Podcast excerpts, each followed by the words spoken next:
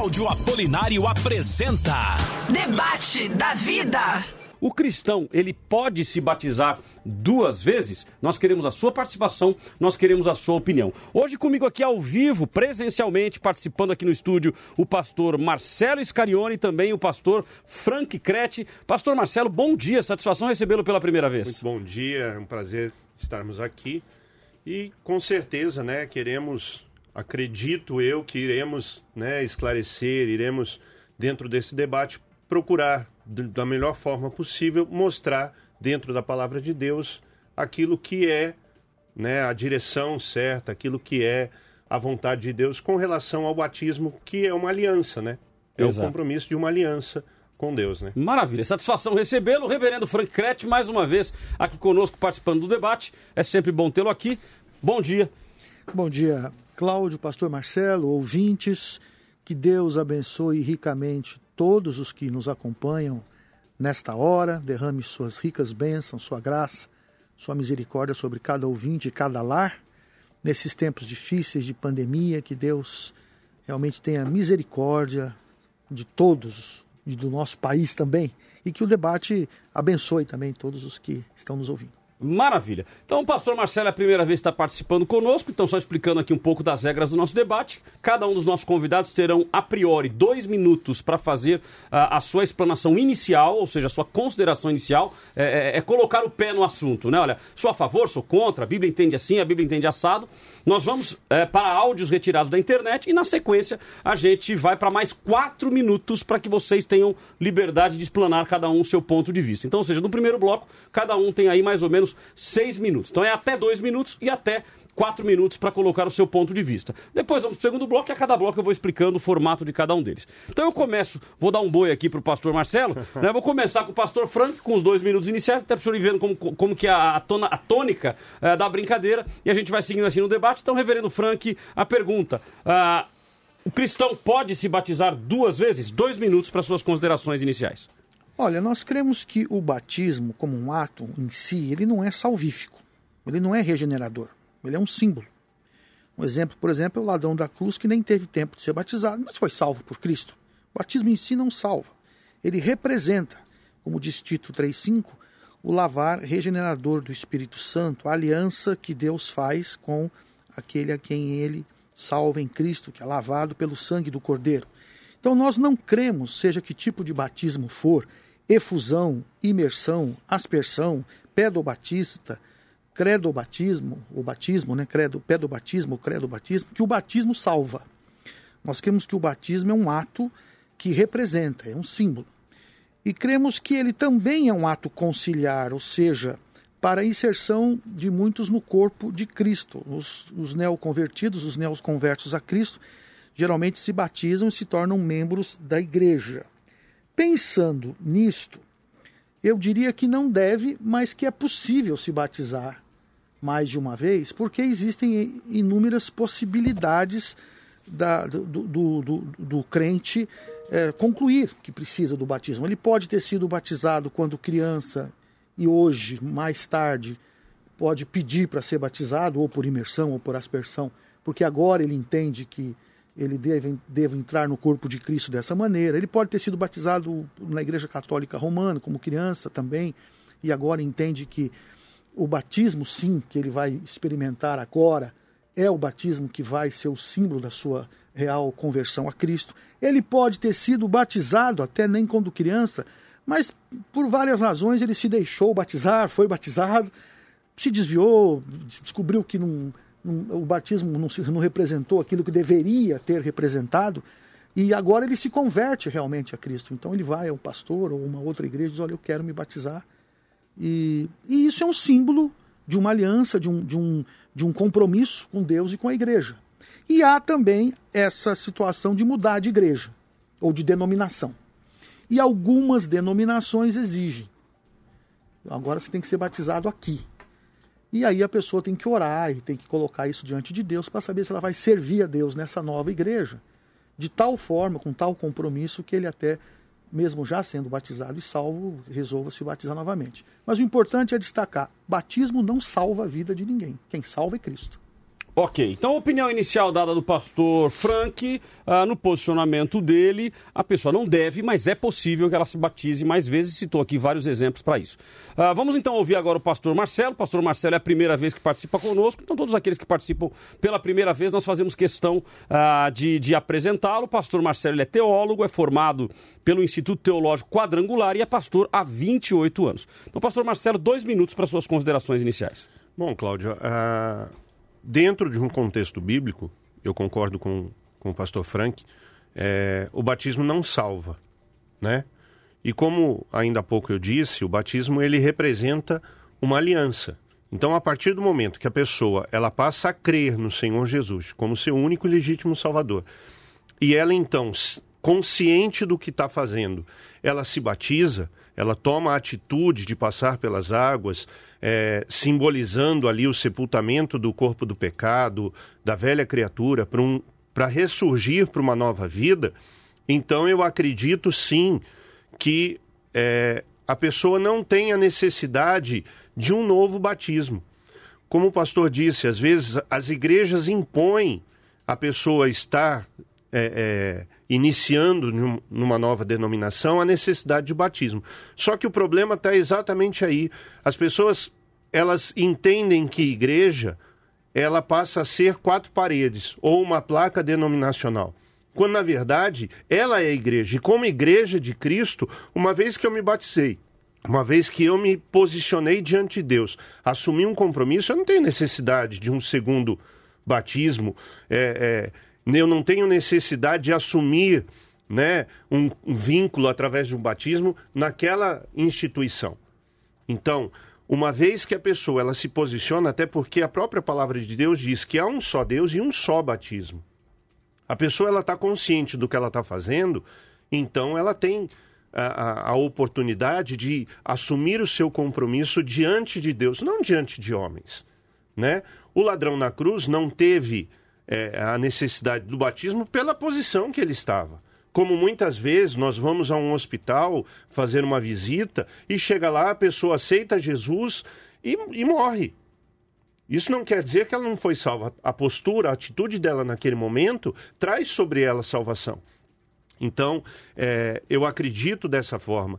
E outra, é, uma vez que eu acredito que o batismo é uma aliança, como no passado, no Velho Testamento, a Bíblia fala da circuncisão, que era uma aliança, quer dizer, não é porque a pessoa, ela, o, o, o povo de Israel errava e cada vez que se voltava para Deus tinha que se circuncidar de novo. Não, né? É, foi uma vez, foi uma aliança. Então aquela aliança ela é renovada através de uma postura, não através de um simbolismo. Né? Uhum. Então eu acredito dessa forma, dentro da palavra de Deus, eu vejo dessa maneira. Vejo sim, muitas vezes pessoas. É, é, como no caso da criança, ela foi batizada na igreja católica. Aquilo não foi um batismo. Primeiro, porque o batismo, se, se formos pelo termo grego, ele é por imersão e não por aspersão. É aí a né? discussão vai ficar boa. Aí a discussão vai ficar boa. Vamos fazer o seguinte, então. Dois minutos é, é, do, da, da, consideração inicial, a gente vai ouvir os áudios e voltamos com as explanações, porque a igreja presbiteriana, por exemplo, ela pa, é, pratica o batismo por aspersão e também pratica o batismo infantil. Né? E aí o reverendo Franco vai nos ajudar aqui nisso também, embora não é exatamente o tema do, do, do, do debate, mas vai nos ajudar na discussão aqui. Nós queremos a sua participação, a sua opinião, através das mídias sociais, YouTube, Facebook, Instagram, barra Eu Tô Na Vida, e também através do WhatsApp da Vida, que é é o 12 997 47 2010. Uh, nós vamos ouvir o áudio então do Vitor Martins, ele é pastor e ele diz que o batismo precisa ser em nome do Pai, do Filho e do Espírito Santo. Uh, o batismo precisa uh, ser fruto de crença e de arrependimento, e se o batismo teve isso, não há necessidade de um novo batismo. Já o Leandro Quadros, que também é pastor, ele diz que o batismo é uma espécie de matrimônio e quando a pessoa sai da igreja, recomenda-se que a pessoa se batize novamente. É a opinião opinião dele. Vamos ouvi-la e voltamos com os nossos convidados. Efésios, capítulo de número 4, versículo 4. A Bíblia está dizendo que há um só corpo, um só espírito e um só batismo. Todas as igrejas representam o corpo de Jesus na terra. Ordena. E há um só Espírito, ele que é o caminho, a verdade, a vida, ele que nos guia a verdade, amém? Ele que representa a pessoa de Deus e Jesus nessa terra, o apóstolo Paulo está dizendo. Ele também está dizendo que há um só batismo, um só batismo verdadeiro e válido em Cristo Jesus. O batismo precisa ser em nome do Pai, do Filho e do Espírito Santo. Precisa ser fruto de crença e arrependimento. A Bíblia diz: aquele que crer e for batizado será salvo. Ah, mas o meu batismo foi há 15 anos atrás, há 20 anos atrás, depois eu me desviei, agora eu estou voltando ao Senhor Jesus. Se no momento do seu batismo você creu no Senhor Jesus e se arrependeu da vida que você estava levando, se batizou verdadeiramente em Cristo, não é necessário se batizar de novo. Ah, mas o meu batismo foi só molhando a cabeça. Se foi em nome do Pai, do Filho e do Espírito Santo e houve crença e arrependimento, não é necessário se batizar de novo. O apóstolo Paulo ele só está explicando que o batismo válido é um só em Cristo Jesus. 96.5 Debate da vida. O batismo ele marca a entrada do crente no corpo espiritual de Cristo, que é a igreja. Vou ler aqui para você 1 Coríntios 12, 13. Diz assim: Pois em um só Espírito todos nós somos batizados em um corpo, quer judeus, quer gregos, quer escravos, quer livres. E a todos nós foi dado beber de um só Espírito. Nós entendemos que o batismo é uma espécie de um matrimônio espiritual com Cristo. Você, quando se batiza, você diz um sim para Jesus, é? e você passa a pertencer a Ele. Agora, quando a pessoa sai da igreja, abandona a igreja e entra num caminho de apostasia, né, recomenda-se que a pessoa, já que publicamente ela desfez a sua relação com Cristo, recomenda-se que publicamente ela refaça essa relação com Cristo por meio de um novo batismo. Bom, estão aí os áudios então retirados da internet. Uh, o Leandro Quadros ele coloca que o batismo é uma espécie de matrimônio e eu achei interessante que no final ele coloca aí que se a pessoa entrou no caminho da apostasia que se refaça o batismo. Bom, se a pessoa já apostatou da fé, segundo a palavra de Deus, uh, uma vez apostatado da fé, não há mais conserto, né? Então aí eu vou levar em consideração o caminho da apostasia. Então ele não estaria falando sobre apostasia propriamente dita, mas sobre um caminho desse. Ou seja, ele está no caminho de apostatar, não deu tempo ainda de apostatar, e aí ele volta e fala: Não, eu quero me batizar novamente, e aí sim ele está defendendo que ele refaça uh, o batismo. No caso do Victor Martins, ele diz que é só um batismo, foi mencionado inclusive pelo pastor Marcelo, texto bíblico que fala sobre isso, uh, e aí ele diz o seguinte: que mesmo tendo se desviado, se uh, o ato foi sincero, que não é necessário o batismo. Então, seja, uma pessoa se batizou. O ato foi sincero. Aí depois ele se desvia da fé. Digamos que ele está aí no caminho da apostasia. Ele se desvia da fé, mas ele volta aos caminhos do Senhor. Ele não precisaria fazer um novo batismo, porque o primeiro teria sido um batismo sincero. Então, esses são os áudios retirados da internet que vão nos ajudar, obviamente, agora no decorrer do debate. Então, eu volto agora dando ao pastor Marcelo mais quatro minutos para que ele possa explanar melhor ah, o seu ponto de vista sobre o assunto, inclusive levando em consideração aí os áudios que nós retiramos da internet. Quatro minutos, pastor. Bom, quando a gente para para analisar o fato da pessoa de repente ter se afastado, o fato da pessoa de repente ter se distanciado dos caminhos, né, ter tomado um, um rumo aonde ela está, né, seguindo uma direção contrária àquilo que Deus tem é, determinado, o próprio livro do Apocalipse diz: Lembra-te, pois, de onde caíste, arrependa-te e volta. Ele não manda você se arrepender, se batizar e, e, e voltar. Ele manda você se arrepender e voltar. É, é, como eu disse, se o batismo ele simboliza uma aliança, como a circuncisão, não é porque o povo de Israel errava que Deus mandava circuncidar de novo, né? Pelo contrário, é, é, é Elias quando se coloca diante do povo no, no Monte Carmelo, ele diz: é, Até quando vocês vão ficar divididos? Se o Senhor é Deus, segue a Deus. Quer dizer, se arrepende do errado e segue a Deus. E esquece, esquecendo-me das coisas que para trás ficam, eu prossigo para que as diante de mim estão.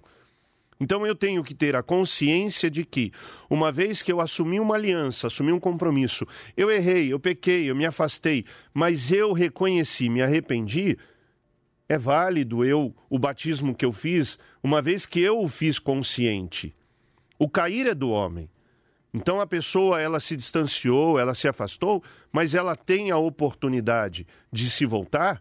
É um Deus, é um batismo, é uma fé. Não dá para mim é, é, querer colocar uma situação, colocar uma condição muitas vezes imposta pelo homem que vai fazer eu me aproximar de Deus. Existem aí a gente sabe igrejas que elas fazem batismos e rebatismos e quando na verdade isso não é um batismo, é um banho, porque entra um pecador molhado, seco e sai molhado.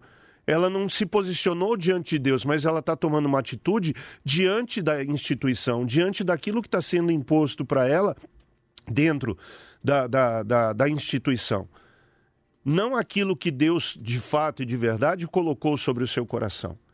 Por isso que a pessoa, ao se batizar, ela tem que estar consciente do que ela está fazendo. A posição dela, a atitude que ela está assumindo, o compromisso que ela está assumindo diante de Deus não é uma brincadeira.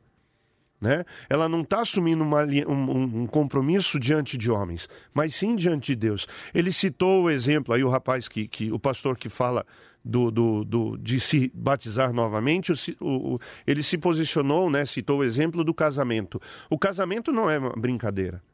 A pessoa, quando ela assume um compromisso de casamento, ela tem que estar consciente do que ela está fazendo. É até que a morte você, né, você pare. Então ela está consciente de que ela não está tomando uma atitude para casar hoje e amanhã não deu certo separar. A gente sabe que muita gente faz isso, mas não é isso que Deus coloca. Assim como o batismo não tem que ser uma coisa que, ah, eu vou me batizar, amanhã me afasto, volto depois e me batizo de novo. É algo que ela tem que fazer consciente, é uma postura que ela, tem, que ela está tomando, não diante da instituição, não diante dos homens, mas diante de Deus. Aquele que crer e for batizado ele é salvo. Então, o batismo não salva, mas é a posição de crer, de assumir uma aliança, de assumir um compromisso com Deus que vai trazer salvação.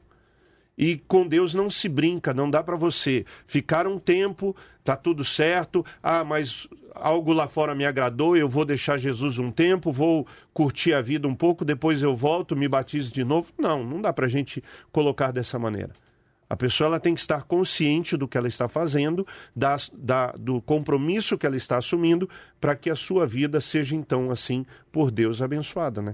Maravilha. Então está aí a consideração, a explanação uh, do pastor Marcelo. O reverendo Frank terá também agora mais quatro minutos para também explicar o seu ponto de vista sobre o tema de hoje. Para você que está iniciando agora, ouvindo a gente agora, a audiência de rádio é rotativa, muitas pessoas não conseguem ligar no começo, ligam um pouquinho mais tarde. O tema de hoje é se você pode, se o cristão pode se batizar uh, nas águas duas vezes. Por que não três, quatro, cinco, né? Ou seja, cada igreja que ele vai mudando, ele vai praticando um novo batismo. Será que pode isso? Será que a Bíblia diz? Então pode, Arnaldo, pode, Arnaldo, batizar duas vezes? Nós queremos a sua opinião através das nossas mídias sociais e também através do WhatsApp da vida, que é o 12 997 47 2010. Quero já nesse início de programa uh, agradecer a todos que nos ouvem, tanto no Vale do Paraíba quanto no estado de São Paulo inteiro, tanto no Brasil inteiro como também fora do país. Muitas pessoas nos ouvindo através do Vida Play. Não esquece de, de, baixar o Vida Play, porque aí o dia que você estiver viajando, você vai lá, ouve o programa e não perde nenhum conteúdo nosso, ok? Reverendo Frank, quatro minutos então para sua explanação. A minha, a minha opinião continua a mesma. Não deve. Se foi batizado com seriedade, se foi, se entendeu o que aconteceu, se enfim, se encontrou com Cristo e, e, considera que o seu batismo foi válido, não deve se batizar de novo. Agora, a pergunta é se pode, né? Então, quer dizer, pode, pode se a pessoa, porque isso é muito individual, isso é muito pessoal, isso é intransferível, isso não é uma questão do pastor, da denominação, é uma questão da pessoa. A, a salvação é um ato individual, não é um ato eclesiástico. Então, se a pessoa, eu vou repetir aquilo que eu disse, se a pessoa concluir na sua espiritualidade, na sua comunhão com Deus, que deve, né, se batizar novamente por N razões, como já foi como eu já explanei aqui alguns casos, ela pode, ela não vai para o inferno por causa disso, ela não peca por causa disso. Até o contrário, pode ser que ela esteja consertando um erro né, na vida dela. Se batizou, por exemplo, uh, sem ter a, a seriedade, a plena certeza, a completa noção, o completo entendimento daquilo que estava fazendo. Então, não devia ter se batizado, na verdade, né? Mas enfim, foi lá, desceu as águas ou fez um, por emoção, foi junto. Eu sei de casos aí de, de pessoas que vão para Israel e descem o Rio Jordão como um símbolo, já foram batizadas nas suas igrejas, são membros da igreja, mas resolvem ali fazer uma espécie de, de rebatismo, né? coisa que o valha, porque o pastor ali presente, há um ato muito emocionante de Jesus esteve aqui, etc. E tal. A pessoa não está pecando, na verdade, mas ela não precisaria se batizar se ela está entendendo que aquilo é um rebatismo, porque isso não é necessário. O batismo ela já o teve quando confessou a Cristo como Senhor e Salvador da sua vida. O, o meu medo é que realmente o batismo se torne uma coisa muito banal, como já se tornou a ceia do Senhor, a Santa Ceia, em muitos lugares. Então, o meu medo é com essa questão de que, ah, então se eu posso, eu vou, o cara fica se batizando aí, ou se rebatizando de tempos em tempos, porque acha que isto, e aí é pecado, é uma coisa mística, que envolve algum poder de Deus, é um ato que vai lhe dar ali algum, algum poder, é, né, alguma situação em que vai, vai se sentir mais é, usada ou poderosa, ou poderosamente é, batizada por Deus, etc. e tal, uma mágica, né? Então isso aí é pecado, porque o batismo não é um ato místico, o batismo não é um ato de misticismo, de magismo. O batismo é um símbolo muito sério. Isso já foi dito por todos os pastores que falaram e todos nós concordamos com isso. O batismo é uma atitude muito, muito séria. Melhor seria não se batizar até ter certeza de que creu, se arrependeu dos seus pecados e quer um compromisso de nova vida com Cristo para o resto da vida, do que se batizar de forma leviana, sem dúvida nenhuma. Então, o meu medo é que o, isso já aconteceu com a ceia, né? A ceia, o culto de ceia, geralmente, o primeiro domingo do mês, a, a igreja lota porque parece que na ceia há um, um elemento místico de poder, de cura, de ação sobrenatural de Deus, etc. E tal. Nos outros domingos a pessoa não vai na igreja. Ela vai na ceia porque ali tem alguma coisa. Então eu penso, eu, meu medo é que com o batismo termine acontecendo a mesma coisa, o que está errado, o que é um mau uso da doutrina bíblica e da palavra de Deus. É, realmente há um só batismo espiritual, a conversão é uma vez só né, a um só batismo, a um só Deus, a um só Espírito. E nesse sentido, não é que é um batismo físico uma vez só, mas é um batismo uma vez crendo, batizado pelo Espírito Santo, né? É, uma vez crendo, você já você é salvo. Quanto a isso, não há dúvida. Né?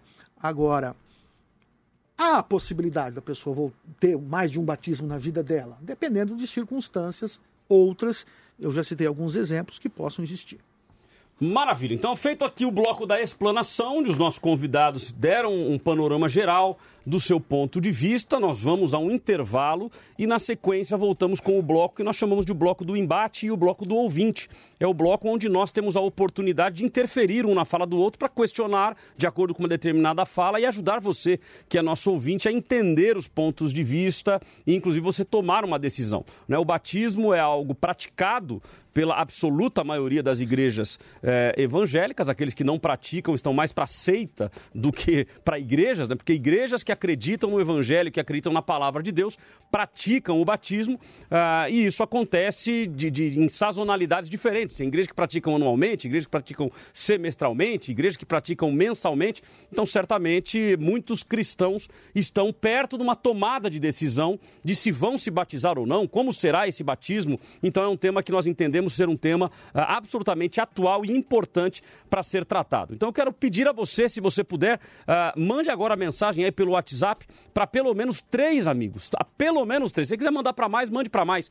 Mas pelo menos três amigos. É o seguinte: olha, ouça agora a Rádio Vida 96,5 que estão falando sobre o batismo. Se você puder, mande a mensagem para o seu pastor, para que o seu pastor ouça. E eu creio que o programa serve também de instrução para que o pastor olhe e fale: oh, peraí, será que eu estou fazendo errado? Será que eu estou fazendo certo? Então, o nosso propósito no programa não é apenas ser debate no sentido de ter conflito uh, entre opiniões. É o contrário. É nas divergências de opiniões trazer entendimento para que você possa crescer na fé, no conhecimento e nas coisas do reino, ok? Nós vamos a um rápido intervalo, voltamos já já com o tema de hoje. O cristão, ele pode se batizar duas vezes ou ele pode se batizar mais vezes?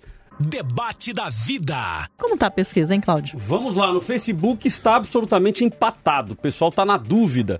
O negócio está 50 a 50. Então, 50% dizendo que sim, o cristão pode se batizar nas águas duas vezes e 50% dizendo que não. Então, tá meio a meio. No Instagram está 77 a 23. 77 dizendo que não não deve se batizar duas vezes. E 23% dizendo que sim. A gente sempre ressalta que a nossa pesquisa não tem fim estatístico, uma vez que é uma amostragem é, pequena e uma amostragem que a gente não tem controle sobre ela, mas é um, um, um, uma quirelazinha aí do que o nosso ouvinte, do que a nossa audiência pensa, ok? Então 77 a 23 no Instagram, 77 dizendo que não pode e 23 dizendo que sim, e no Facebook 50 a 50. Metade da nossa audiência está dizendo que pode se batizar uh, duas vezes e ah, 50% dizendo que não, que não pode se batizar duas vezes. Nós temos aqui vários áudios, hoje o pessoal se empolgou graças ao bom Deus, né? Então, já alertando que você mande áudio no máximo 30 segundos dando a sua opinião, e a sua opinião nos ajuda demais no debate, porque fomenta uh, o nosso conteúdo. Simone, vamos ouvir dois áudios, os dois uhum. primeiros aí, e depois a gente ouve os, os, próximos dois. E pedindo que o pessoal mande vídeo também, né? Vídeo o pessoal também. deu uma paradinha aí, não quer mandar vídeo. O pessoal tá tímido, né? pois é, né? Então, é, ah, o vídeo abrilhanta o debate, com né? Porque certeza. hoje o, a, a, rádio hoje é áudio e vídeo, né? A gente transmite pela internet. Então, se você mandar o vídeo, vai ser muito legal, sempre de Ladim. Sempre de ladinho. 30 segundos, hein? É 30 segundos também. Vamos lá então ao áudio da Wanda Alves e também do Elton de São José dos Campos. Bom dia, paz do Senhor. Meu nome é Wanda Alves, sou da Igreja Pentecostal Vida Nova. Eu acredito que o batismo é um só quando nós nos tornamos cristãos, devido ao que nós aceitamos ao Senhor Jesus, conhecemos a palavra e sabemos que o batismo é um só. No momento em que nós batizamos, o batismo passa a ser um só. E não importa se mudamos ou não de denominação, porque o nosso batismo é válido diante do Senhor uma vez só. Vida FM. Aqui tem debate. Debate da vida. Bom dia, paz do Senhor a todos da Rádio Nossa Vida. Sou Elton de São José dos Campos. Eu não vou conseguir mandar uma 30 segundos, mas eu quero explicar porque é, eu me batizei em 2016, nesse período eu iniciei e quero retomar os caminhos do Senhor. Só que eu estou procurando uma nova denominação e eu tenho concordado com a denominação adventista. Só que o fato de eu ter que me batizar de novo, isso me impede de ir lá, porque todo aquele trabalho que o pastor um dia teve comigo é como se fosse jogado fora. Então eu, eu discordo e isso tem me impedido. Abraço a todos. Deus abençoe. Olha, a opinião do nosso ouvinte é fundamental. E veja como o assunto ele é absolutamente presente, né? Ou seja, nós estamos falando de uma pessoa, o Elton de São José dos Campos, dizendo o seguinte: Eu estava nos caminhos do Senhor, eu me batizei, me desviei e agora quero voltar aos caminhos do Senhor. Estou indo em uma determinada denominação, ele cita aqui a Adventista, a gente prefere uh, não citar nomes de igrejas, né, por uma questão de ética, mas foi citado pelo nosso ouvinte. Mas eu estou indo lá e eles querem que eu me batize de novo. E isso está me impedindo de ir lá, porque isso me incomoda. Então veja que o cristão, o crente, ele está buscando uma volta aos caminhos do Senhor e se depara com uma determinada denominação que está obrigando ele, digamos assim, a se batizar novamente. Né? E aí tem toda uma discussão se adventista é igreja, se adventista é seita e assim por diante, mas não é, o, não é o tema do nosso debate de hoje, talvez um dia a gente discuta isso, vai ser muito legal a gente colocar esse tema no ar. Mas a, a pergunta que fica aos nossos convidados, então agora é o bloco em que nós vamos ter essa oportunidade de discutir o assunto, uh, uma denominação, independente do caso específico do Elton, mas vamos utilizar ele como pano de fundo, uma denominação, ela pode exigir do cristão que se batize novamente? Como é que vocês enxergam isso? Não deveria, porque qualquer pessoa que vá para a igreja do pastor Marcelo, tá, começa visitando, tá, o pastor vai ou visitar ou levar ao gabinete para conversar. Qual é a primeira pergunta que o pastor vai fazer? Se da onde você vem, como é que está a sua vida e se você já teve um encontro com Cristo. Ah, eu venho da igreja tal, eu me, me converti, mas eu estou achando que nesta igreja, por várias razões, eu mudei de cidade, mudei de bairro, eu, tô, eu estou gostando de frequentar aqui. Você já foi batizado? Já. Já fez sua profissão de fé pública? Já. Você é crente, crente. Você está em plena comunhão com a igreja de origem? Estou. Eu sou servo de Deus. Eu aceitei a Cristo. Não deveria pedir para que ele se rebatizasse. Sim. Pode porque é uma denominação, é uma igreja, existem diferenças até de conceito em relação à forma do batismo, etc. E tal. Mas aí eu volto a dizer que essa é uma decisão que não pode ser da igreja. Teria que ser do crente, do fiel, do servo de Deus. Olha, eu tenho convicção da minha fé, da minha, da minha salvação, eu tenho convicção de que o meu batismo foi importante, foi válido diante de Deus, então eu não, que é o caso do nosso ouvinte, eu não estou uhum. citando a denominação dele, então, ele está resistindo a se batizar novamente, exatamente é, por seja, isso. Ele diz que existe é, um incômodo. Eu estou me incomodado, eu já me, já, eu já me batizei. É, eu, eu, achei interessante então, que ele, ele, colocou, inclusive, o fato de é, é, me incomoda porque tudo aquilo que foi feito isso, vai ser jogado eu me converti. fora. A, a, a sensação, a impressão que dá é que todo trabalho que o pastor Anterior, né, né? Que, que, fez, Não que teve o trabalho nada. de valeu conversão, de, de ensinar, de, de trazer ele para perto, de discipular, não valeu de nada. Porque o, o pastor Martelo citou uma coisa que eu, que eu achei legal. Ele falou, o cair é do ser humano. O Sim. ser humano, esse rapaz, ele se desviou, ele caiu, ele errou, ele se afastou. Agora, ele tem convicção da sua salvação, mesmo tendo errado. E ele quer o quê? Voltar uhum. aos caminhos de Deus. O que ele está resistindo é em ser rebatizado. Exatamente. Então, e, o rebatismo. E, e, e o senhor vê que é interessante porque é, o cair é do homem, o levantar é de Deus. É. Deus está levantando e quem está impedindo é, é, o homem. É. Quem está impedindo ele de se voltar para Deus é o homem. Uhum. Porque está colocando uma condição para que ele volte para a igreja. É, é, como Jesus disse certa vez aos fariseus: vocês ficam na porta, vocês não entram e não deixam o povo entrar. É. Uhum. O, o, meu medo com esse negócio, é, eu já vou, vou citar de novo isso, pastor Cláudio, pastor Marcelo é banalizar o batismo. Ou seja, o cara fica caindo e se batizando. Aí ele muda, fica mudando de igreja. E cada igreja que ele vai, cada denominação. Tem um determinado é, costume isso, e, ele, ele, é obrigado a seguir. Esse é, esse é meu medo, porque isso não denota um compromisso sério é, com Cristo, com o corpo de Cristo, que é a igreja invisível, uhum. e com a fé cristã. Mas, por outro lado, é, eu também tenho medo de igrejas que exigem Ó, você, para ser cristão, tem que fazer assim, assim, assado. Não, mas eu sou um cristão aqui. Não, não. Então tem que rebatizar, tem que, tem, né, tem que isso, tem que aquilo. E eu, eu, acho que é uma questão muito pessoal do crente. Há crentes que me procuraram em 30 anos de ministério pedindo para serem batizados, porque consideraram que o batismo que, te, que receberam no passado, eles não, não. Agora sim, tipo, né? Agora sim, eu quero um compromisso sério com Cristo. Então o pastor ouve, o pastor aconselha, o pastor uhum. orienta, o pastor ensina, e aí pode acontecer. Mas assim, o meu medo é que isso aí está virando um negócio. Eu, alguém aí comentou de uma igreja que pode batizar várias vezes. Caiu, aí batiza de novo. Aí isso vira uma bagunça, né? Deixa, deixa eu ler aqui algumas opiniões. Dá poder ao batismo, no Sim. final é, das contas. A, a Rosimeire Dias de Lima diz assim: Eu acredito que não há um só batismo. Gostaria de ter melhor entendimento dessa passagem de Efésios 4 e 5. Já peço até para os pastores, se puderem nos ajudar aí. Efésios 4 e 5. Uh, ah, se fala da quantidade, se fala da quantidade ou da forma correta Não, se fala uh, da do forma, batismo. É, há um só batismo em Cristo.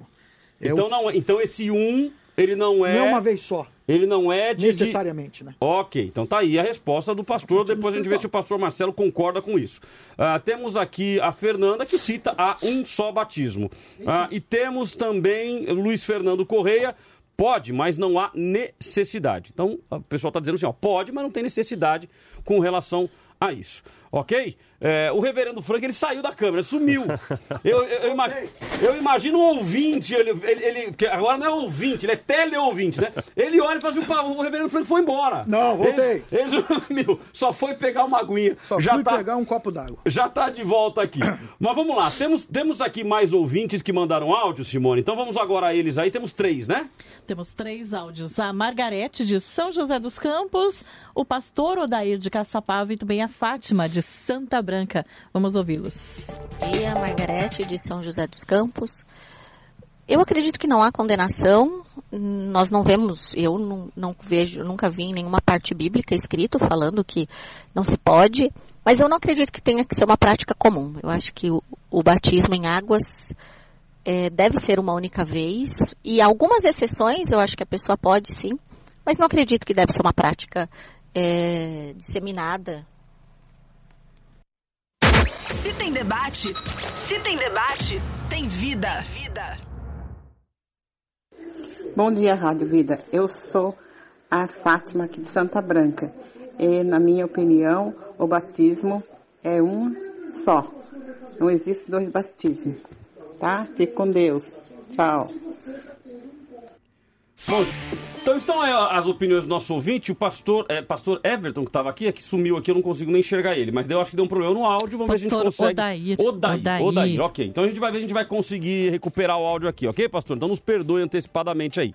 Ah, Ricardo Santos Silva, batismo uma só vez, segunda vez é coisa de doutrina da igreja. Bom, aí eu já paro nele aqui, então, no Ricardo, para trazer aqui para vocês aí a, a, o questionamento. Ah, ele está mencionando que batismo a segunda vez é doutrina da igreja. Mas e se a decisão for do membro? Porque tudo bem, doutrina da igreja, então a gente já falou aqui anteriormente que, é, ou seja, estão, estão colocando uma barreira e o camarada fica incomodado. Mas e se for ao contrário, não é rotina da igreja, então foi lá na igreja do pastor Marcelo, lá um membro, é, e ele vai lá e fala assim, pastor, eu queria me batizar. Aí o pastor Marcelo pergunta para ele, mas você já foi batizado? Sim, eu já fui batizado mas eu quero me batizar novamente. E aí, pode ou não pode? Ou ele deve ser orientado a não se batizar? Olha, eu particularmente, eu vou procurar dentro é, é, dos contextos bíblicos mostrar para ele a importância do batismo que ele teve, né? Uhum. Que, que ele fez no início. Agora, é, é como o pastor Frank disse, você não pode impedir. Se você me perguntar, você é a favor? Não. Mas, se a pessoa insiste é a mesma coisa. Eu não posso impedir a pessoa de pecar. Agora, se ela quer pecar, o problema é dela. Uhum. Ela é consciente, ela é senhor sobre a sua vida, sobre as suas atitudes. Agora, é, é, é uma coisa que é, talvez é, ele vai se posicionar dessa forma por uma instrução que ele teve no passado.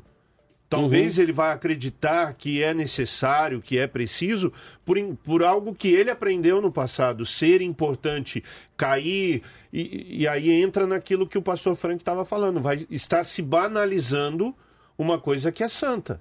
Uhum. Uma coisa que deveria ter um, uma importância extrema uhum. sobre a vida da pessoa. Então, então, o seu entendimento ensina ele de que o primeiro batismo que ele fez foi importante e que tem validade. Sim, desde que ele fez consciente.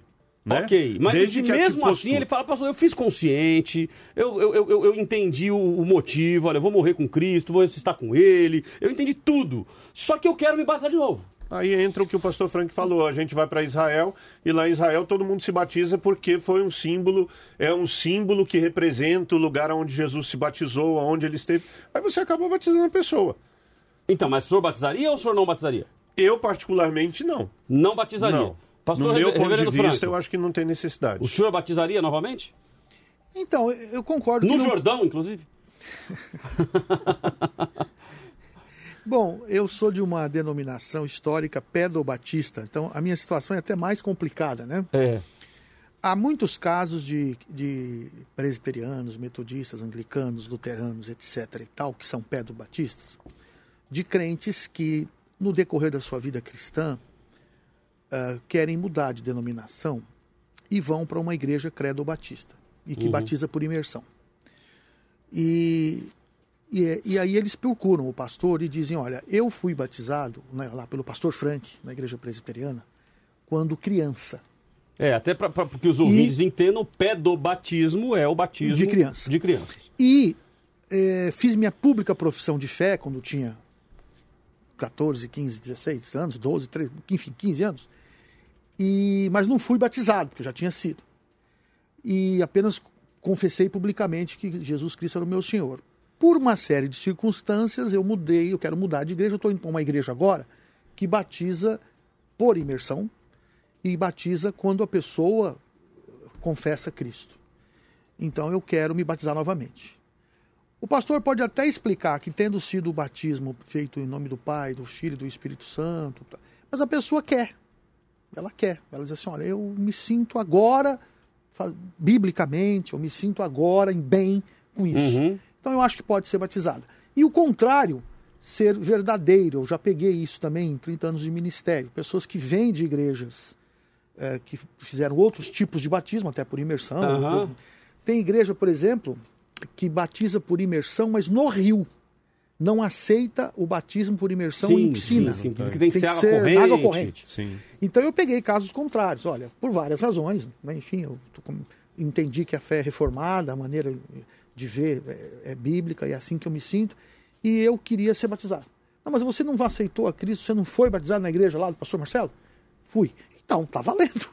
Então, foi, o Deus é o mesmo. Ok, mas aí ele quer. Ele fala, E não, sim, mas eu quero. É, mas eu quero, pastor. Então, eu, eu faço igual o pastor Marcelo com uma diferença. Quer dizer, eu converso, explico que o, o batismo é uma coisa muito séria, que o batismo que ela fez lá naquele dia, e se ela tinha convicção de arrependimento e fé em Cristo como único Senhor e Salvador, valeu diante de Deus. Mas, mas aí eu digo assim: se você acha que isso é importante para a sua vida cristã, para esse momento da sua comunhão com Deus, do seu compromisso com Deus, eu te batizo novamente. Só que eu digo para essa pessoa: não se esqueça que a aliança que a gente faz com Deus, tanto para casamento, tanto Uhum. qualquer que seja, é algo muito sério. Sim. A palavra de Deus diz: é melhor que você não vote Do que vote não cumpre. do que vuta- votes e não cumpras. Então eu digo para ela: ó, tua responsabilidade vai aumentar Uhum. diante da tua vida espiritual, do teu compromisso com Deus. Porque se você amanhã resolve ir para outra lá, não sei das quantas, ah, eu vou batizar de novo, você está pecando. Sim. Né? Mas eu, eu batizaria. Porque eu acho, volto à questão do indivíduo, da fé individual, do compromisso individual. Né? Uhum. Há casos. Né? Agora, alguém citou no- na, na coisa que eu gostei. Pode, mas é uma exceção. Nós estamos falando aqui, na verdade, de exceção. Sim. Mas esse choveu onde? Na, na, na, na- No áudio. No áudio. No áudio? Uma Ok. senhora o primeiro, falou. Ok. primeiro áudio Uma senhora agora. falou, pode, agora? ma- É. mas é uma exceção. Tá, então foi Nós- o áudio da, da Fátima. Nós Isso. estamos falando da Fátima ou regra, da Margarete, né? da regra da, da Margarete. que é não batizar, não Aham. rebatizar. Porque já foi batizado. Se, Ok. se- se fez isso conscientemente. E estamos dizendo que existem exceções. Elas existem mesmo. Na vida existem exceções. Ok, temos aqui o Ricardo Santos, de São José dos Campos. Ele diz assim: Se você já foi batizado, não precisa, pois não está escrito na Bíblia. Jesus não fala para se batizar de novo. Fábio Silva, de Taubaté. Paulo diz em Romanos 6 que só há morte do velho homem. A partir do batismo, daí ressurgir o novo homem. Então o batismo faz parte da regeneração, sim. Júnior de São José dos Campos, a pergunta que eu gostaria de fazer é: se o batismo de João Batista e os que foram feitos pelos apóstolos eram diferentes? Resposta está em Atos capítulo 19, versículos 1 a 7, quando 12 pessoas que tinham sido batizadas por João Batista pediram e foram batizadas agora eh, pelos apóstolos e para receberem a, a conversão e o Espírito Santo. E olha que interessante, o ouvinte da sequência, que é Jamie West, Atos 19, fala claramente de rebatismo. E aí, o que, que fala exatamente, reverendo Frank? Eles tinham sido batizados por João Batista, Ok. não por Cristo, ou não pelos Cristo não batizava mesmo, não pelos apóstolos. Aham. Eles encontram agora a fé cristã. Uhum. O batismo de João Batista era para arrependimento de pecados. Ok. E eles se arrependem.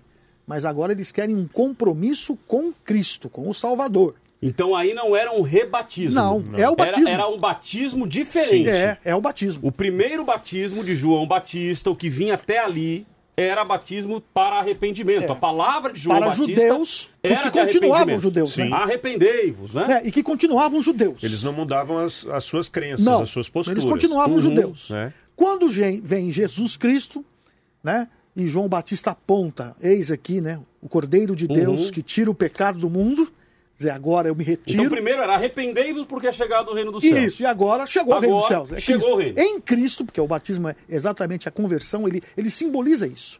Ele não é salvífico, como alguém disse aí, re- regenerador. Ele simboliza, ele é um símbolo.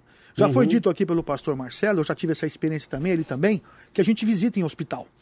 E a gente prega a palavra de Deus para pessoas que estão, que estão ali hospitalizadas. E alguns aceitam a Cristo, choram, e, mas não há tempo de serem batizadas por uma série de razões, com contexto é claro. E elas, elas falecem sem receber o símbolo da água, mas foram batizadas pelo Espírito Santo de Deus. O lavar regenerador, é, Tito, né, capítulo 3, é, versículos, é, deixa eu ver aqui o, o versículo, versículo 5. É, o lavar regenerador do Espírito Santo. Esse batismo de Atos é o, é o primeiro batismo, né? Sim. É o batismo Uhum. em Cristo. Ok, então só para ficar claro pro ouvinte, não é o mesmo batismo. Então não, é um Não. rebatismo. Não. Então ah, foi batizado por João Batista e agora vai ser rebatizado pelos apóstolos ou por Jesus. Não, é outro Ué, batismo. É uma outra questão. Ah, aulas de marcenaria, o perfil aqui no YouTube. Ah, será que Pedro, quando negou Jesus, ele teve que se batizar novamente? Risos. Então você já faz aqui, obviamente, fazendo a sua colocação, dizendo que, ou seja, não tem, uma, não tem nexo, né? Ah, Agnaldo Rosa, de São José dos Campos, na minha opinião, batismo é um só. Nó- é, é, não temos que adaptar a igreja para ganhar fiéis ah, e sim o crente ah, à Bíblia. Bom, deixa eu aproveitar então aqui o comentário do Agnaldo para a gente eh, fomentar esse finalzinho aqui desse bloco. Ele está colocando aqui que não temos que adaptar, nos adaptar à igreja para ganhar fiéis. Ah, eu até tenho isso aqui eh, registrado para minha consideração final, mas eu trago aqui para vocês a pergunta. Não tem muitas igrejas que acabam usando o batismo como estatística? Ou seja, eu vou batizar ou eu vou rebatizar porque eu preciso colocar no meu relatório que se batizaram 50, se batizaram 60 ou se batizaram 70. Senhores, Batismo não é isso, né? É, o- o- a questão muitas vezes de, de se colocar em relatório é o que tem feito a gente. Eu, conheço particularmente pastores que já que trabalham desse jeito, porque ele tem que apresentar um número de crescimento da igreja, né? Então ele faz um rebatismo e na verdade isso é uma, é uma enganação, É. né? Ele não está preocupado em, em- em mostrar para Deus uma coisa, mas está preocupado em mostrar a homens, a uma liderança.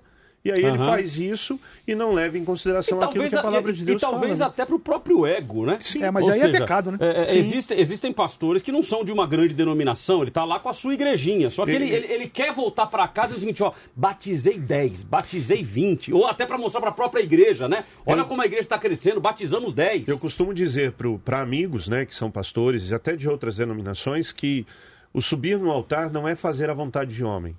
Eu não tenho que subir no altar para mostrar ao homem aquilo que é, é, eu preciso.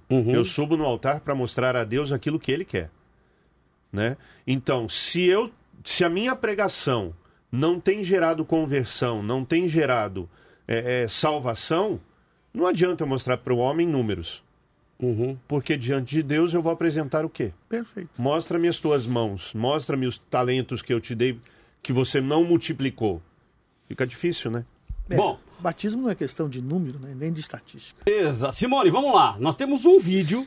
Um vídeo, chegamos ao vídeo. Então, muito obrigado aí ao Miqueias que mandou aqui o seu vídeo. Ah, o vídeo, eu repito, ele enriquece o nosso debate, porque aí, para quem está vendo através do YouTube, Facebook, Instagram, e no YouTube, inclusive, fica lá é, ad eternum, né? Ou seja, está lá registrado até Jesus voltar. E quando estabelecer, quando estabelecer o anticristo, aí vai tirar tudo. Mas pelo menos até Jesus voltar, vai estar lá registrado o vídeo. Então você colocando, mandando o vídeo, fica muito legal aí pra gente é, no, no- no nosso formato de debate. Então vamos ver aí o vídeo do Miqueias, encerramos esse bloco e aí no- a gente entra no terceiro bloco. Vamos lá.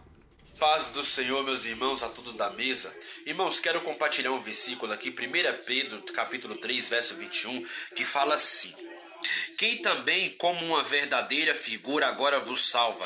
Batismo não do despojamento da imundícia da carne, mas da indagação de uma boa consciência para com Deus pela ressurreição de Jesus Cristo.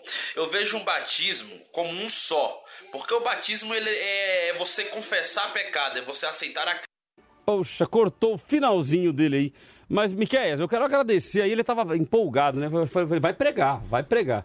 Miquel, muito obrigado pela sua participação. Deu para entender aqui a sua linha de raciocínio ah, com relação a ser um, um, batismo só, e até pelo texto que você mandou aqui, de 1 de Pedro, capítulo 3, versículo 21, a questão aí da consciência, né? Uma boa consciência para com Deus. Ou seja, a pessoa não pode se batizar só para atender aos desejos do líder ou da família, porque senão acontece exatamente o que o pastor Marcelo comentou no primeiro bloco, que é pecador seco para pecador molhado. Né? O que muda é só a questão aí se está seco está molhado. E depois que molha vai secar de novo. Então deu na mesma. Não mudou nada. Né? Então, ou seja, tem que ter consciência. Acho que esse é um dos pressupostos muito importantes para nós levarmos em consideração. Debate da vida. Cláudio, eu quero saber como está a nossa pesquisa lá no Instagram e no Facebook. Vamos lá, tá chegando já o resultado da pesquisa. Antes de eu falar do resultado da pesquisa, eu vou ler aqui a opinião de Olá. alguns ouvintes nós temos aqui é, a, o Diego, Diego Davi Matielli. Batismo é uma só, é, é uma vez só.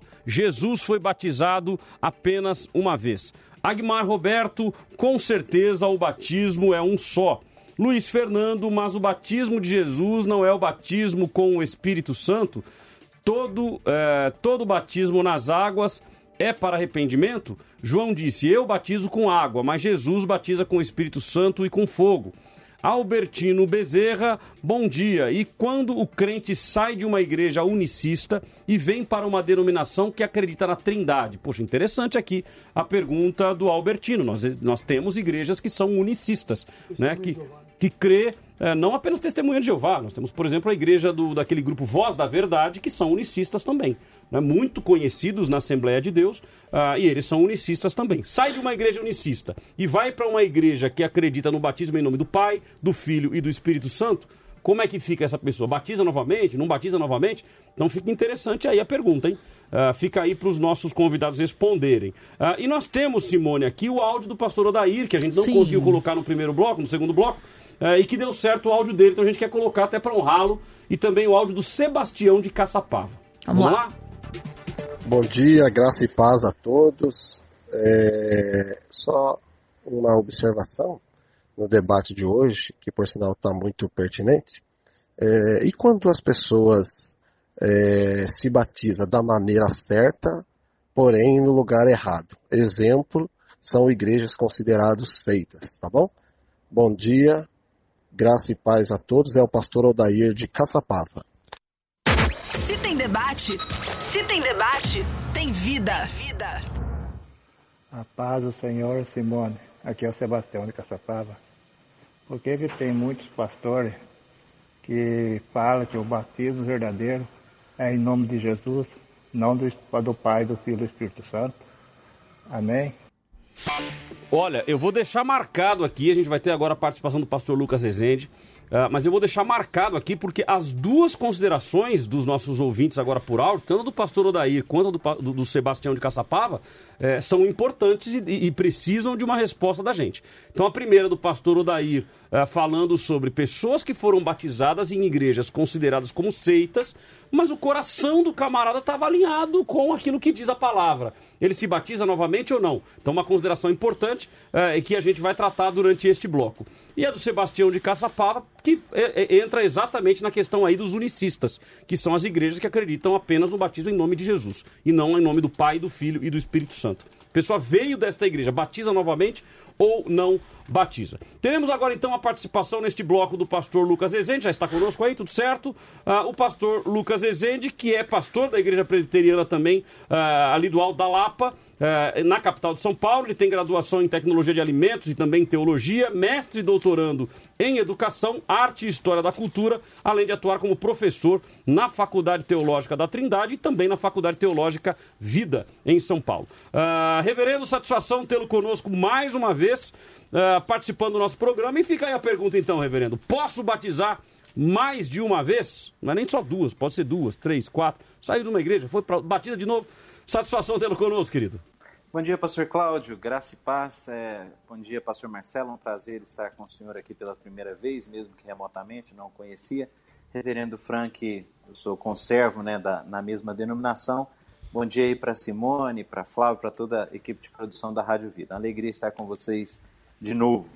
É, então, pastor Cláudio, é, coincidentemente, eu acho que a minha contribuição aí para a boa, o bom bate-papo de hoje, né, o, o, bom debate de hoje, é exatamente nessa linha da, da questão levantada é, nos últimos minutos pelos ouvintes. Ah, a igreja unicista, é, o caso de uma seita, é, e de fato, né, o que, que acontece? Eu, eu tenho visto aí, eu tenho acompanhado o debate até aqui, e o que eu percebo é que o principal foco tem sido em relação a, ao, ao, batizado, aquele que, que se submete ao batismo, aquele que é batizado. No entanto, eu entendo que o batismo ele é, ele é uma via de mão dupla. Eu, eu creio que não somente deve se considerar o, bat, quem está bati, o batizando, né, vamos dizer assim, aquele batizado, mas também quem está fazendo o batismo. É, nesse sentido, o é, que, que, eu, que, que eu quero dizer com isso? Eu acho que há, existe um aspecto institucional, um aspecto eclesiástico.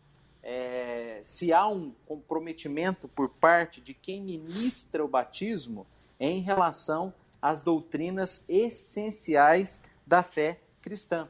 Afinal de contas, nós somos embaixadores de Cristo. Né? Eu poderia citar aqui alguns textos bíblicos que fornece uma, uma base né, mínima para um aspecto ordinário do que se refere à ministração dos sacramentos, no sentido de serem feitos por pessoas que representam a Igreja de Cristo. Eu, eu exponho essa questão ah, com o objetivo de chegar ao, ao meu ponto aqui de, de contribuição, que é o fato de que, se a pessoa foi batizada numa instituição que não é, esboça, que não professa a fé cristã ortodoxa, ela vai ser batizada novamente, ela deve ser batizada novamente. É, é, por quê? Porque aquele batismo, é, é, na verdade, assim, nós não estamos falando nesse caso de um rebatismo, nós estamos falando do batismo original. Afinal de contas, o primeiro batismo não representa um batismo genuíno, um batismo cristão. É o que acontece, por exemplo, na nossa relação com o batismo na Igreja Católica. Foi mencionado, embora não, não aprofundado, porque realmente não é o tema do debate, mas foi mencionado no programa de hoje a questão aí do pedobatismo, do batismo infantil. Uh, o pastor Marcelo é, mencionou né, sobre a Igreja Católica, o batismo infantil e tal. Mas, por exemplo, nós presbiterianos batizamos crianças. Ah, mas se vocês batizam crianças, por que vocês não aceitam o batismo católico? E vai de encontro exatamente com o que eu tenho trazido à discussão aqui. Ah, por causa da compreensão da Igreja Católica em relação ao batismo, né, que é um batismo remissivo, um batismo redentivo, até uma pressa ali dos pais para batizarem rapidamente a criança para não submeterem a criança a um purgatório, a um limbus, enfim. Por quê? Porque tem que batizar rápido para a criança deixar de ser pagã. Evidentemente que não corresponde à nossa compreensão do batismo. E assim, por aí vai, não só a Igreja Católica, mas outras igrejas também que num determinado momento, assim, ou é, que, que são reconhecidamente seitas, ou igrejas que têm se tornado seitas, ou que pelas suas características, pelas suas práticas, por exemplo, a minha denominação, já reconhece algumas igrejas assim, já, já definiu em, em reuniões conciliares algumas igrejas contemporâneas, especialmente neopentecostais, e até tratando-as pelo nome, como seitas. Então, não se recebe mais pessoas dessa igreja sem submetê-las novamente a um batismo. Por quê? Porque, na nossa compreensão, aquele batismo que foi feito não foi feito segundo as instruções do Senhor Jesus. É, uma vez que essa instituição na qual essas pessoas foram batizadas já não professa mais a fé ortodoxa, a fé cristã genuína. Então, nós podemos, é, evidentemente, nos diferir em pontos é, é, básicos, em pontos marginais, mas em pontos essenciais não. Então, a partir do momento que uma igreja se torna sinagoga de Satanás, aquele batismo que é, é realizado ali, ele não tem o valor de batismo cristão. Então, eu não estou falando necessariamente de rebatismo, mas eu estou falando aqui de um batismo genuíno, uma vez que o primeiro não pode ser considerado genuíno. Então, a, até já respondendo dúvidas que foram levantadas aí por irmãos sobre é, é, é, denominações unicistas, e não só denominações unicistas, mas denominações que não são reconhecidamente é, é igrejas evangélicas genuínas. Mas para aí, é, ou além daí, né, a gente entraria em muitas questões. Por exemplo, nós, presbiterianos, praticamos o batismo por aspersão, mas quando recebemos um membro de uma outra igreja genuinamente evangélica, é, recebemos normalmente e não efetuamos um novo batismo. Ao contrário de igrejas genuinamente evangélicas, que irmãos que vêm da igreja presbiteriana às vezes têm que ser submetidos ao batismo porque quando foi batizado era criança ou porque foi batizado por aspersão. Enfim, é, mas ah, o que eu venho realmente ressaltar nesse momento, nessa a minha principal contribuição é essa. A gente precisa identificar, a gente precisa considerar que é uma via de mão dupla. Não é só a intencionalidade e a fé de quem está sendo batizado. Precisamos também é, discutir a autoridade, a prerrogativa de quem está batizando esse irmão. Maravilha. Bom, então agradeço de antemão ao pastor Lucas pela contribuição e creio que vai nos ajudar agora no debate, é uma vez que ele traz alguns pontos aqui, uh, não vou dizer diferentes, mas que nos ajudam na discussão. Uh, então, no primeiro momento, uh, nós discutimos aqui que o batismo não pode ser institucionalizado, tem que ser algo pessoal. O reverendo Lucas, ele já traz aqui a questão de que tem que haver aí uma certa, um certo peso da instituição para que a gente considere se realmente o batismo deve ser feito ou não. Uh, e aí eu vou então colocar agora todos na tela para a gente falar, o reverendo Lucas já falou um pouco, mas eu quero ouvir o pastor Marcelo e também o reverendo Frank, sobre essa questão feita pelo pastor Odair, ou seja, a pessoa foi batizada em denominações que são consideradas seitas. Mas uh, o exemplo dado pelo pastor Odair é o fato de uh, a pessoa se batizou da forma correta. Mesmo sendo uma seita, ela teria se batizado da forma correta. Se você sentar com ela como pastor, numa sala pastoral, no gabinete pastoral, e perguntar os princípios básicos do batismo, ela responde todos. E ela se batizou da forma certa, mas se batizou no lugar errado. O batismo deve ser refeito ou não? Bom, se for uma igreja unicista, deve lá em Mateus capítulo 28, versículos 17 em diante, Jesus Cristo manda que o batismo seja feito em nome do Pai, do Filho e do Espírito Santo, ensinando os crentes a obedecer tudo o que Jesus ensinou. Então, uma igreja unicista, ela está fora do entendimento que é pleno dentro do, do, do meio cristão no mundo, da, da Trindade, da, da, pessoa do Pai, do Filho e do Espírito Santo. Eles creem que Jesus. Mas é será que é uma questão apenas teológica? Não, não. Eles creem que Jesus não é Deus. Eles creem que Jesus era apenas um homem que foi usado por Deus e que o Espírito Santo citado eh, na Bíblia é o próprio Deus em si, ele mesmo. Então, mas aí vamos imaginar então, um membro. Um membro, ele, ele, ele foi nessa igreja, essa é. igreja pensa dessa forma, mas ele não pensa. E, e, então ele tem que sair da igreja, procurar uma igreja que esteja em conformidade com a palavra de Deus é, e na se maioria batizar. das vezes. Não, mas ele já foi batizado. Na maioria das vezes, a pessoa que está nessa igreja, ela tem esse tipo de pensamento. É, se ele uhum. mudar de isso entendimento. É isso é incultado dentro da mente é. dela. Uhum. A forma de crer dela é dessa maneira. Então, a partir do momento que ela conhece a, a verdade de uma forma diferente, né? Ou da forma correta. Uhum. E ela, ao conhecer a verdade, ela se liberta desse tipo de pensamento. Tem que se batizar. Aí ela tem que se batizar. Tem que se batizar. Ok, então a gente conseguiria fazer uma listinha, até para ajudar o nosso, o nosso ouvinte. Então, por exemplo, igrejas unicistas. Então, se a igreja é unicista, a pessoa é, deve sair que a doutrina vamos, da vamos Trindade, vamos a doutrina da Trindade é, funda, é básica. Que o batismo da, da, da igreja unicista, ele seria o batismo de João. É. De João Batista, é o batismo uhum. de arrependimento. Não batismo de salvação. Porque quem salva é Cristo. Se ela não, não confessa Cristo como seu Salvador, como ela pode ser salva? Outro, uhum. outro batismo, exatamente, perfeito. Outro batismo que nós batizamos novamente, o batismo da Igreja Católica. Ah, foi feito. Aqui, excetuando essa questão de ser criança, de ser por aspersão, o batismo da Igreja Católica, para nós cristãos, é, protestantes, evangélicos, é um batismo herético, porque a Igreja Católica afirma que a criança, ao ser batizada, está salva. E ela não é mais pagã. Olha, já... Nós temos, inclusive, muitos ouvintes católicos é, que estão já ouvindo recebeu... agora. E mesmo porque a rádio ela pega ali em Aparecida, ela já, né? Ela então, já recebeu temos muitos ouvintes católicos. a salvação que ela vai confirmar agora, ficando na igreja e fazendo, cumprindo todos os sacramentos da igreja. Nós cremos que o batismo não é salvífico. Quem salva é Cristo, não é o batismo. Entendeu? O batismo é um símbolo da salvação que Cristo opera.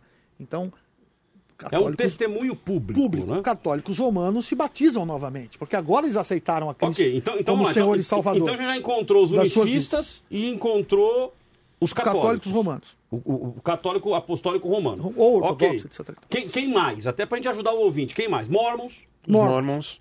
Porque são efetivamente uma seita que Pastor inclusive Marcelo batiza, conhece melhor a que inclusive eu- os batiza pelos mortos. É. né? Sim.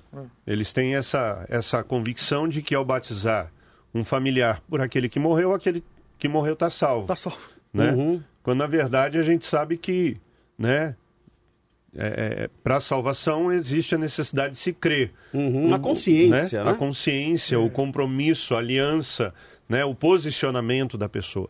Então, a pessoa, uma vez que ela não tomou tal atitude em vida, não adianta depois um familiar fazê-lo por morte, né? Aham. De- de- deixa eu colocar dois áudios de ouvintes aqui, que vai inclusive nos ajudar, e depois tem até mais um vídeo aí. Já já a gente coloca o vídeo aí da, da Lívia. Mas vamos ouvir os dois áudios. O primeiro do Rufus Godoy, que é nosso ouvinte lá de Mogi das Cruzes, e o Luiz Fernando de São José dos Campos. Bom dia a todos, Deus abençoe o dia de todos. Eu queria perguntar: será que esse tipo de dúvida eh, não acaba ocorrendo porque a pessoa, de alguma maneira, acaba tendo uma dúvida se ela realmente eh, recebeu a salvação, né, entre aspas, aceitou Cristo como Salvador, e aí acontece esse tipo de confusão sobre o batismo e sobre tantas coisas? Vida FM. Aqui tem debate. Debate da vida. A paz do Senhor para os irmãos, aqui quem fala é Luiz Fernando de São José dos Campos. É, lá em Marcos 16, 16 diz: Quem crer e for batizado será salvo, mas quem não crer será condenado. É, a pessoa, no momento que ela aceita o Senhor Jesus, é, ela se arrepende dos seus pecados, ela é regenerada, ela nasce de novo e ela é batizada, ela recebe naquele momento o selo da promessa. Então, o batismo nas águas, ele é apenas uma representação, ele é um ato para confirmar aquilo que a pessoa já confessou com a língua. O ladrão da cruz, por exemplo, ele não teve tempo de se batizar e ele creu e foi salvo pelo Senhor Jesus, porque o Senhor Jesus ele enxerga intenções dos corações. Amém? Maravilha, estão aí as opiniões dos nossos ouvintes. Eh, então eu volto aqui com os nossos convidados, tá aí o reverendo Lucas até para nos ajudar. E eu quero focar aqui um pouco naquilo que ele trouxe, né? Eu anotei aqui algumas coisas. Eh, então ele comentou que há um aspecto eclesiástico, ele comentou se foi batizado por uma instituição que não professa uma fé ortodoxa, deve se batizar de novo. Então houve concordância ah, dos nossos convidados aqui no estúdio. Ah, e se o batismo original não é genuíno, ele deve ser feito ah, um novo batismo. No início, o reverendo Frank havia defendido que ele não é eclesiástico, ele não é institucional. Ele é pessoal, ele é de- decisão Não, pessoal. sempre pessoal. Isso, ele é decisão pessoal. Mas Sempre. nesse quesito que o reverendo Lucas colocou, o senhor concorda? Sim, ele é pessoal. Agora, eu vou servir a Cristo, eu vou servir a Deus dentro de uma igreja, de uma denominação. né? Então, o pastor está colocando muito, com muita propriedade de que a denominação que eu procuro servir a Cristo, uma vez tendo convicção da minha salvação, deve ser uma denominação que ele chamou de ortodoxa na sua fé, ou Aham. seja, bíblica, e que procure pautar-se pelo menos por todas as doutrinas básicas da fé cristã, da fé bíblica. O que é meio complicado, até eu posso fazer, mas assim, se você quiser, é que você teria que nominar, eventualmente, alguma das grandes denominações ou de, de igrejas neopentecostais, que no caso específico meu e do pastor, eh, pastor Lucas. Lucas, a nossa denominação já definiu em concílio que nós Isso. não consideramos igrejas genuinamente cristãs. Então, a nossa Ok. denominação, Ok. a nossa denominação Aham, rebatiza. tá entendido. Né? Aí, se você quiser, eu cito alguns nomes, mas ela- não sei se é do, do teu programa fazer isso. Aham. Mas a nossa denominação rebatiza, recomenda isso. Que pessoas oriundas dessas igrejas neopentecostais, já citadas em concílio, devem ser instruídas na palavra para terem o pleno entendimento da genuína fé cristã, da salvação em Cristo e até receberem o batismo. Não, legal. Então acho que é interessante. é, ah, veja, por uma questão de ética, a gente, a gente prefere não citar. Mas o, o tema ele acaba meio que exigindo um pouco isso, né? Ou seja, para que as pessoas entendam um pouco de como a, a igreja presbiteriana ah, enxerga ah, determinadas denominações. Eu acho que vai, inclusive, fomentar eh, esse nosso bloco. Então, se o senhor puder citar pelo menos algumas. Olha, a Igreja Universal do Reino de Deus. Ok. a Igreja Internacional da Graça de Deus. Ok. A Igreja. Desculpe. Vamos lá, Reverendo Lucas, nos Lucas, ajude aí. é, Reverendo Lucas, me ajuda aí.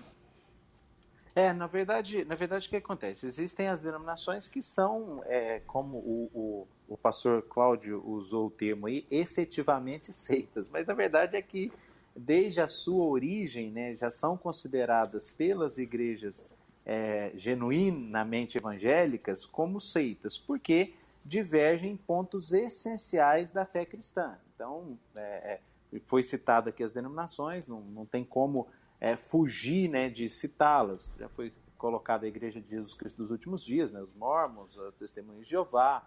É, Adventistas. existe A, pol a polêmica adventista que o pastor Cláudio colocou. Isso. É, e, e, e, outras, e outras denominações é, que, que, a gente, que a gente poderia. A própria Congregação Cristã do Brasil. Sim, é, é, e, que, e, que, na verdade, assim, como que se dá essa classificação de seita? O ouvinte às vezes fica meio perdido. O que é seita o que é igreja?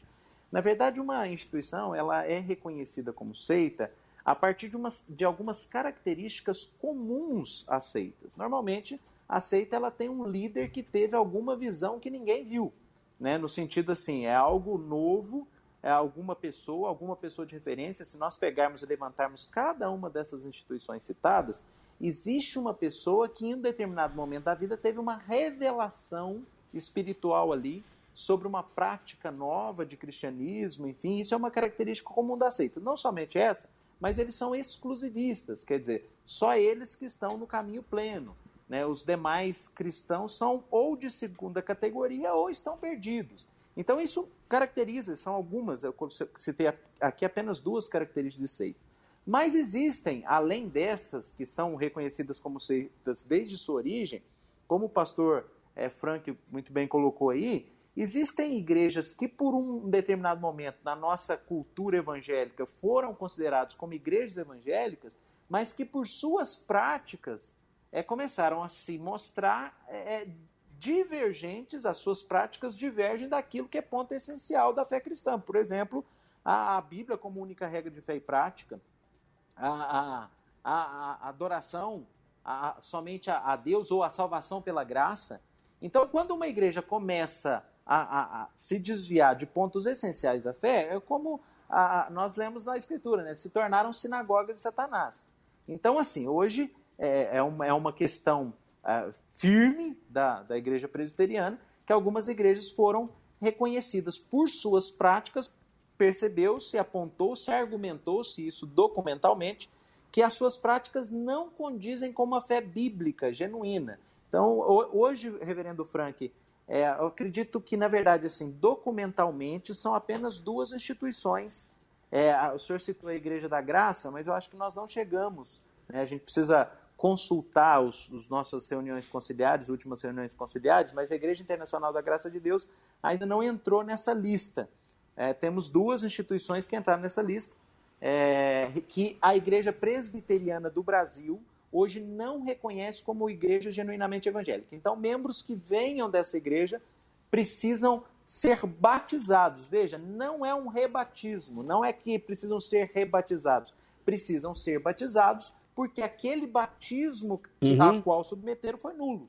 O reverendo. Aí mas, a questão mas... é, mas a pessoa tinha ali uma intenção pura, ela, ela sabia o que, que ela estava falando, ela sabia no que, que ela cria quando ela foi batizada. Ok, mas os embaixadores de Cristo, vamos dizer, a, a prerrogativa institucional não está coerente com a fé bíblica. O reverendo, então, mas, a instituição. Mas então, então, só para a gente ajudar o nosso ouvinte. Então, a, a, o senhor citou duas igrejas que seria, uma é a Universal e a outra seria a. O senhor lembra de mundial cabeça? do Poder de Deus. A Igreja Mundial, mundial do Poder do de. Deus. É, ok. correto, Que é Mundial do Valdemiro- Poder de Deus. Isso, o Eu- apóstolo eu- Valdemiro. E que eu acredito que tenhamos muitos ouvintes destas duas denominações. Então, vamos utilizar isso de forma, obviamente, sempre respeitosa, né, aos nossos ouvintes e, e pedindo a Deus que Deus, Deus corrija os rumos aí dessas grandes, que são grandes denominações, com uma força de mídia, inclusive, muito grande. Então, tem muitas pessoas que nos ouvem que são dessas denominações. Então, em respeito a estes ouvintes, vamos imaginar, então, que ah, ah, estas igrejas ah, por uma questão doutrinária, ou por uma questão de, de interpretação bíblica, ou por uma questão de ego humano, mas eh, estão tendo algumas características consideradas pela igreja ortodoxa, pela igreja presbiteriana, com algumas características de seita. Mas vamos imaginar que no batismo, de forma específica, todos os princípios bíblicos foram cumpridos. E a pessoa foi lá, ela se batizou com todos os princípios bíblicos. Então, é, a, a, salvo engano, estas duas grandes denominações, no que diz respeito a unicista, eles não são unicistas. Não. Eles acreditam na trindade. Pois é. Então, a, a- a- é, pessoa pastor que Cláudio, sai de mas- lá entendendo os princípios do batismo, pode ter alguns princípios equivocados, mas o princípio do batismo, mesmo assim, essa pessoa precisa ser rebatizada?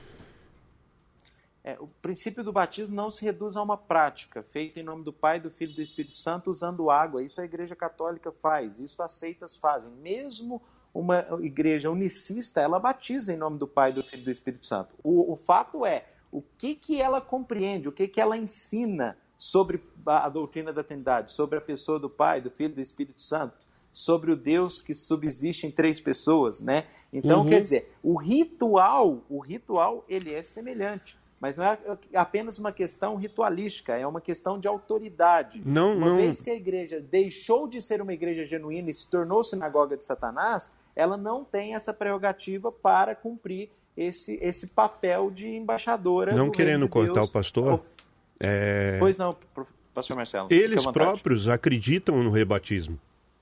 Uhum. Então, se eles acreditam no rebatismo, então fica aí uma interrogação. Será que eles acreditam no batismo?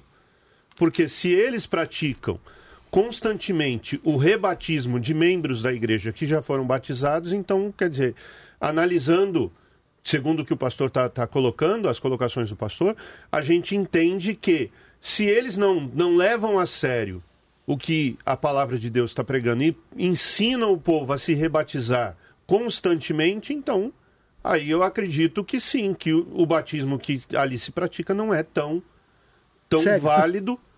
Então, mas eles praticam o rebatismo, eles praticam, não, vou fazer de uma outra forma aqui, mas será que eles não praticam o rebatismo até para essa questão de vincular o membro, ou seja, com uma forma de estratégia, porque ah, vão- É, vão- vão- uma delas aí é uma igreja muito estratégica em, em termos de marketing, ou Cláudio, seja, tem um marketing não é só marketing. é, excelente. É doutrina. É doutrina.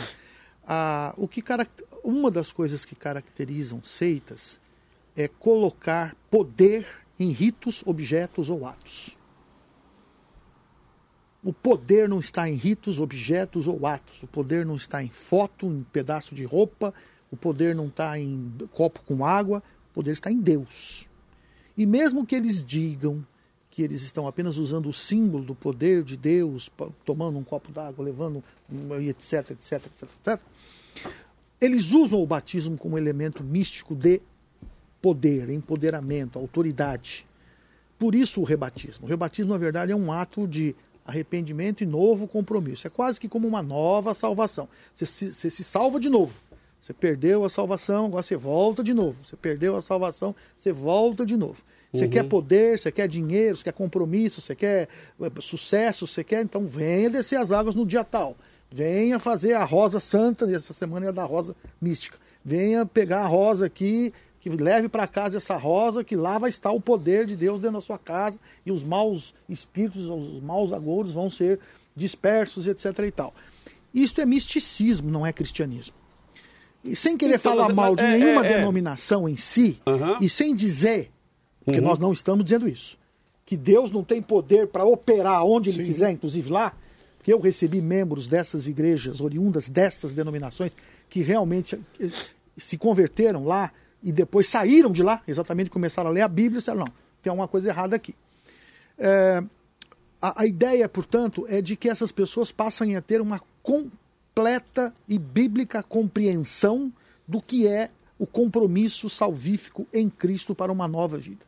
Que elas não vão precisar mais ficar dependendo de Uhum. fazer campanha, tomar copo d'água, fazer reza, subir escada, descer, não sei das contas, comprar rosa, para que Deus opere na vida delas. Entendeu? Não, então, eu- eu então, concordo. então, o que o pastor É. estava dizendo é que não é Uhum. um rebatismo, na verdade é um batismo.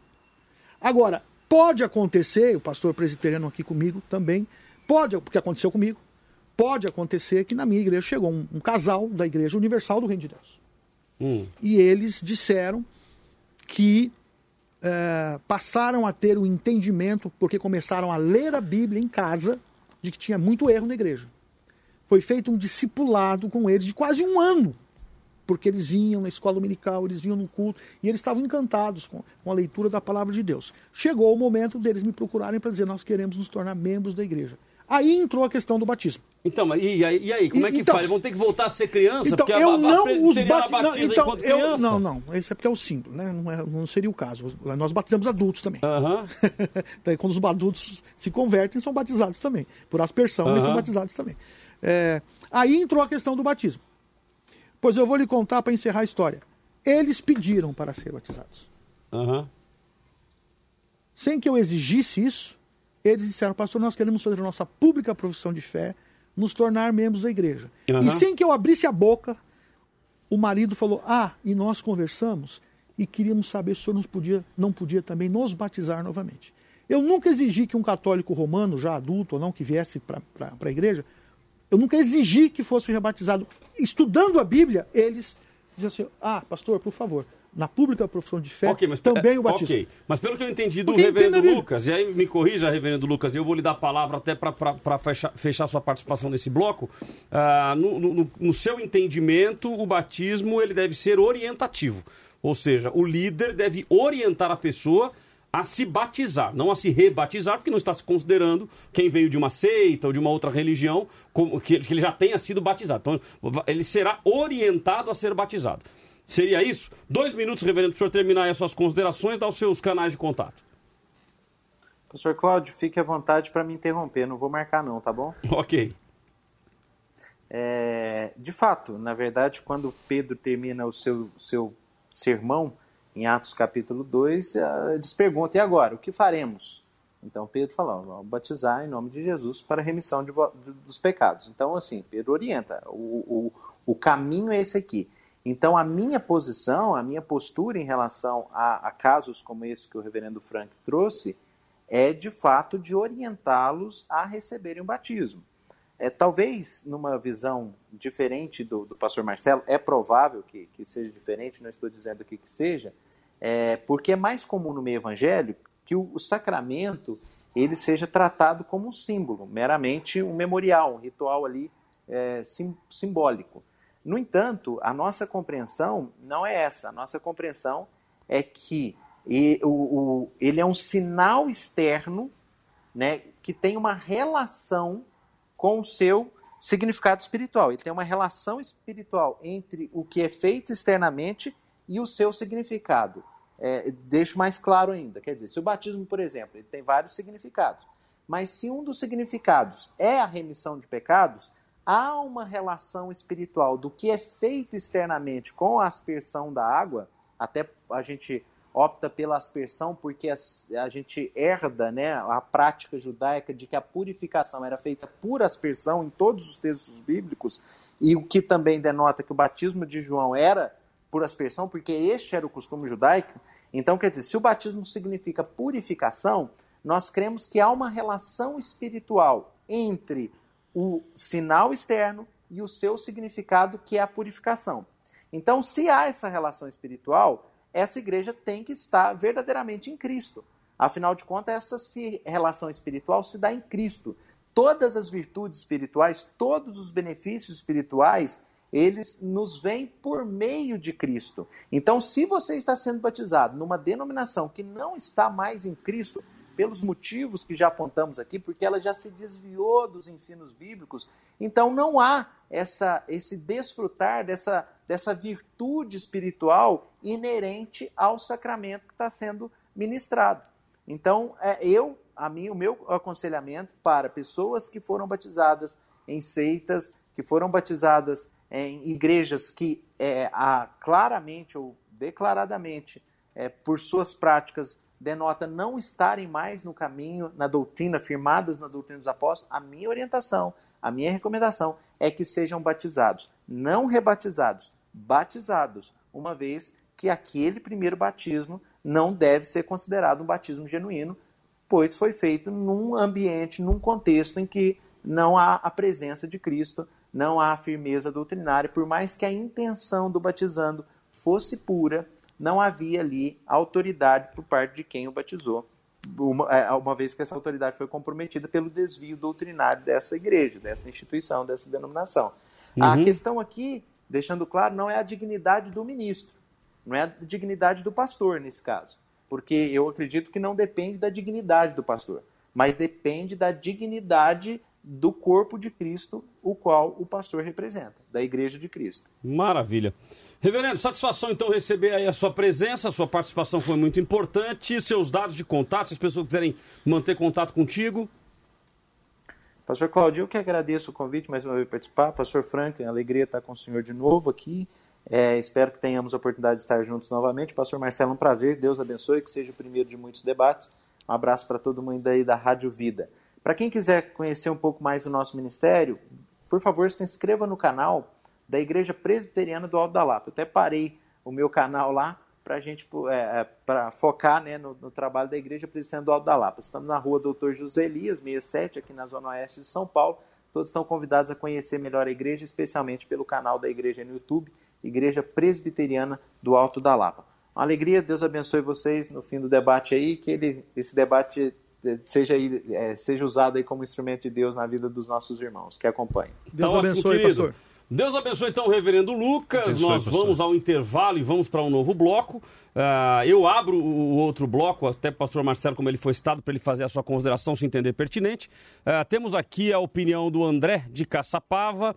Batismo é o testemunho público de que você aceitou a Jesus como Senhor e Salvador. E só deve ser feito uma única vez, porque você uh, aceita Jesus uma única vez. Ah, do, Dori Edson de Taubaté, se o batismo não é salvífico, como explicar o texto que fala que quem crer e for batizado será salvo? Pergunta interessante interessante aqui, simples até de responder, mas uma pergunta interessante. Ricardo Santos, São José dos Campos, sou batizado na Igreja Universal, mas agora estou na Igreja Tempo da Fé. Sinto muito bem, eu acredito em um só batismo. Ah, e a Vanusa dizendo assim: Bom dia, então devo ficar no mundo, pois 90% das igrejas são seitas qual a igreja é certa e verdadeira. Então veja a importância uh, de nós tratarmos do assunto, porque se não tomarmos cuidado, acaba se transformando em dúvidas e a pessoa acaba não sabendo que caminho tomar. Debate da vida. Cláudio, e a nossa pesquisa, hein? Vamos lá, uma mudança aqui significativa, viu? Principalmente no Facebook, ou especialmente no Facebook. O Facebook começou com 50-50, logo no primeiro bloco já virou para 45-55 e agora está 19 a 81. 19% dizendo que sim, pode se batizar duas vezes e 81 dizendo que não. Então, quer dizer, mudou consideravelmente um número considerável de pessoas dizendo que não, não pode se batizar duas vezes. No caso do Instagram, o número está absolutamente equilibrado de ponta a ponta, 23 a 77 no início do programa e continua com 23 a 77 agora ah, no nosso último bloco. Então a gente agora equilibra, né? Na margem de erro aí, tanto no Instagram quanto no Facebook, estamos mais ou menos com 80 a 20. Ok? Então é mais ou menos esta a, a nossa referência. Você pode continuar votando aí na enquete. No Instagram, basta você ir no Stories da Vida e lá você vai encontrar a nossa pesquisa. Se você for no Facebook, entre na transmissão ao vivo e na transmissão você vai eh, aparece ali a pesquisa e você responde a, a nossa pesquisa, ok? Ah, o cristão pode se batizar duas vezes ou mais vezes? Nós queremos a sua participação e a sua opinião. Nós voltamos então agora com o nosso último bloco. Uh, e foram feitas algumas citações que eu acho importante é? nós, nós darmos esta resposta ao ouvinte, mesmo porque nós temos muitos ouvintes católicos, nós temos muitos ouvintes que são da Igreja Universal do Reino de Deus, temos muitos ouvintes que são da Igreja Mundial do Poder de Deus. Né? Uma delas, Bispo Macedo, no outro, o, o, o apóstolo Valdemiro Santiago. Uh, a, a, irmã Vanusa, inclusive, coloca aqui: bom dia, então eu devo ficar no mundo, pois 90% são seitas qual é a igreja certa uh, e verdadeira.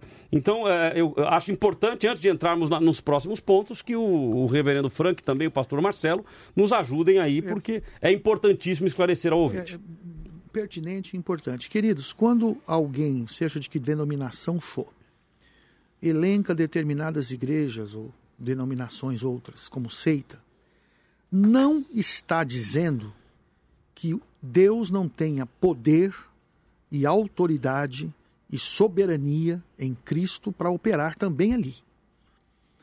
É, eu não estou falando em nenhum momento, foi dito isso aqui, mas é importante ressaltar isso para os nossos ouvintes, que todos os que frequentam a Igreja Universal do Reino de Deus, ou a Igreja Adventista, ou a Igreja Congregação Cristã no Brasil, etc. e tal, é, não têm ou não podem ter a oportunidade de salvação em Cristo. Nós estamos falando de doutrina bíblica.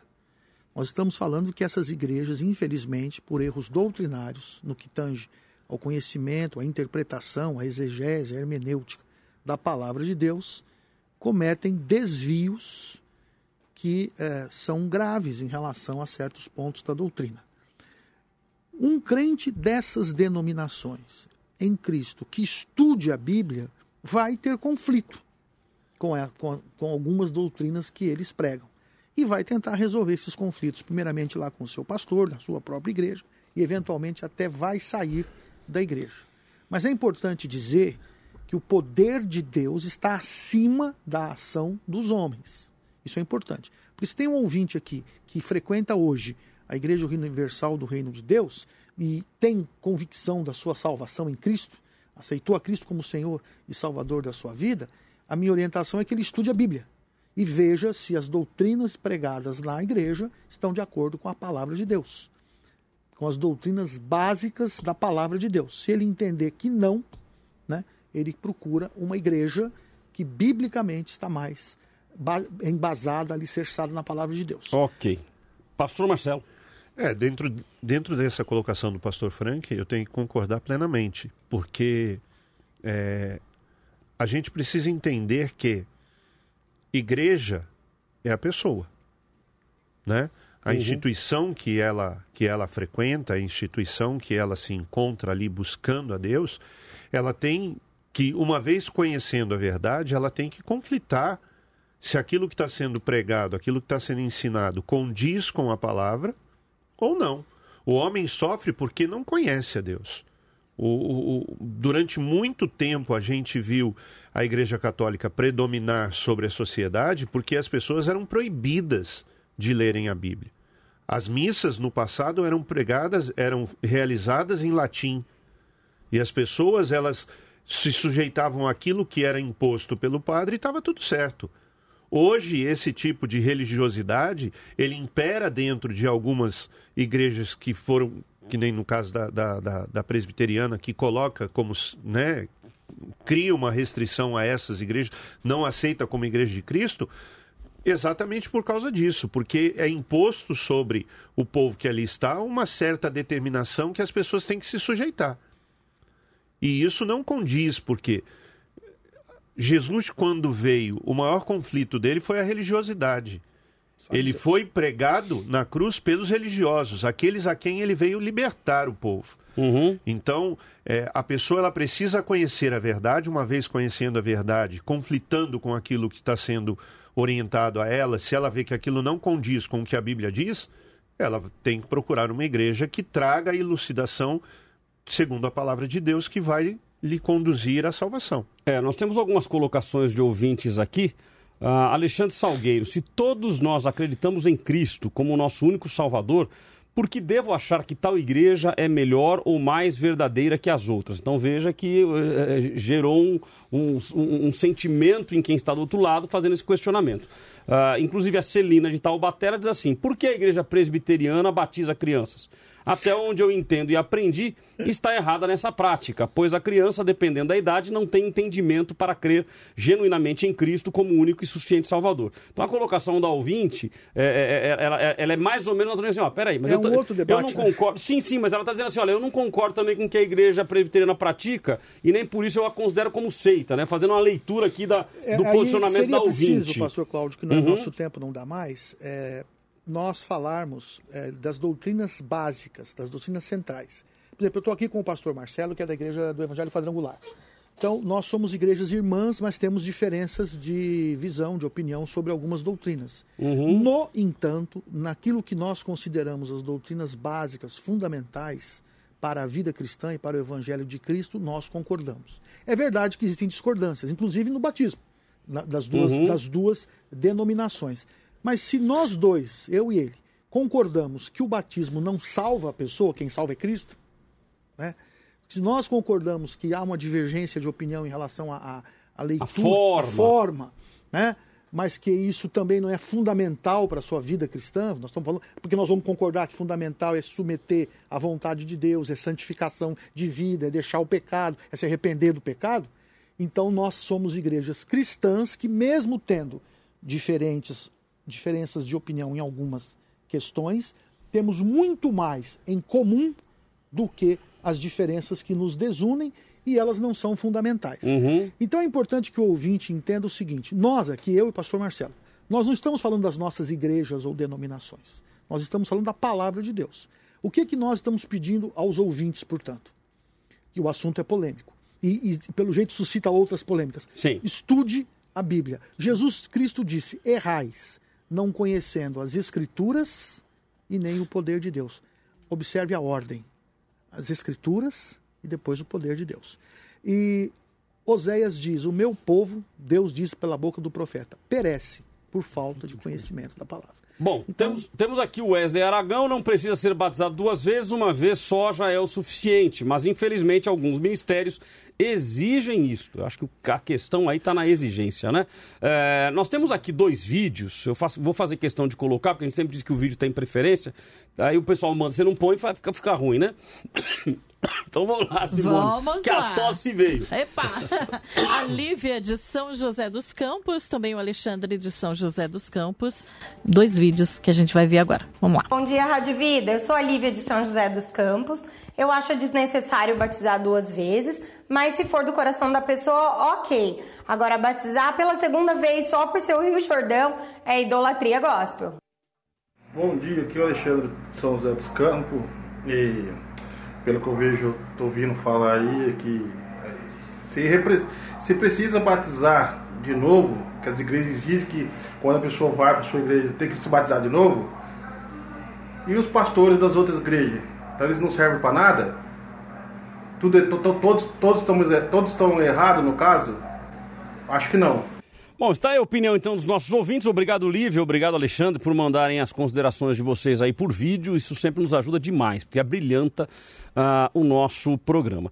Nós vamos fazer o seguinte: a gente já vai direto para as considerações finais, porque eu quero um tempinho aí para eu falar um pouco mais sobre esse assunto, para a gente fechar ah, o assunto. Te- Temos aqui a Lúcia de Taubaté, que é áudio, então já deixa na ponta da agulha aí, Simone. Ah, eu começo então com o reverendo Frank, dando a ele um minuto e meio para suas considerações finais sobre o tema de hoje e também seus dados de contato. Querido ouvinte, querido assistin, assistente, assistente, não sei como é que fala, é, estude a Bíblia e foque no que é essencial para a fé. Existem sim muitas denominações, muitas igrejas, existem diferentes posições sobre algumas coisas, mas entenda que não pode haver diferença naquilo que é essencial para a fé.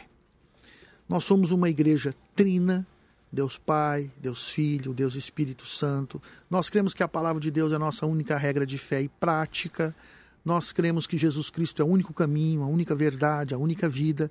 Nós cremos que a santificação de vida é a, a, a, o externar o novo nascimento que recebemos em Cristo. Somos novas criaturas, novas criaturas em Cristo, devemos viver assim, como tal. E nós cremos que o batismo é um símbolo, ele não salva em si, ele, ele representa essa salvação que recebemos em Cristo, esse lavar regenerador, restaurador do Espírito Santo. Então, não, não foque tanto ou não dê tanta importância a questões menores, mas procure igrejas que nestas coisas fundamentais e essenciais eh, são, são igrejas que prezam por isto. E aí você pode escolher uma denominação, você pode escolher uma igreja diferente. Aqui nós temos duas igrejas representadas, duas denominações, existem centenas talvez aí, né, Cláudio? É, você pode escolher uma que melhor se adequa à sua forma de, de crer ou de vivenciar a fé, a sua, perto da sua casa, etc. e tal. Apenas procure uma igreja bíblica. Uma igreja que esteja pautada não por usos e costumes, tradições, proibições eh, de homens, ou misticismos, ou, ou relações objetais com a fé. Eh, não, procure uma igreja que esteja baseada na palavra e numa fé que não prescinda da oração, da piedade, da santidade, da busca da presença de Deus Pai, Filho e Espírito Santo na sua vida, para que você não se sirva de Deus, mas para que você viva uma fé que sirva a Deus e glorifique a Cristo no mundo. Deus te abençoe. O meu contato é crete@terra.com.br e aí eu estou no Facebook, no Instagram e o meu telefone é 989 54 5412. Deus abençoe a você e a sua família. DDD 11, correto, 11, reverendo? DDD DDD 11. Pastor Marcelo, uh, dois minutos, como o reverendo usou dois, até dois, para o senhor fazer a sua consideração final. Tá ok. É, eu gostaria de agradecer né, a oportunidade da gente estar aqui, é, não debatendo, mas acrescentando né, um pouquinho mais daquilo que Deus tem trazido ao nosso entendimento.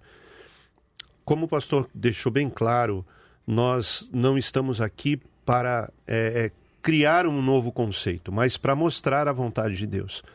Uma, uma, uma pergunta que foi feita, uma não, algumas vezes questionaram é, no decorrer do programa, foi que o batismo, você, como você, você não é salvo se a Bíblia diz que você precisa crer e ser batizado para ser salvo.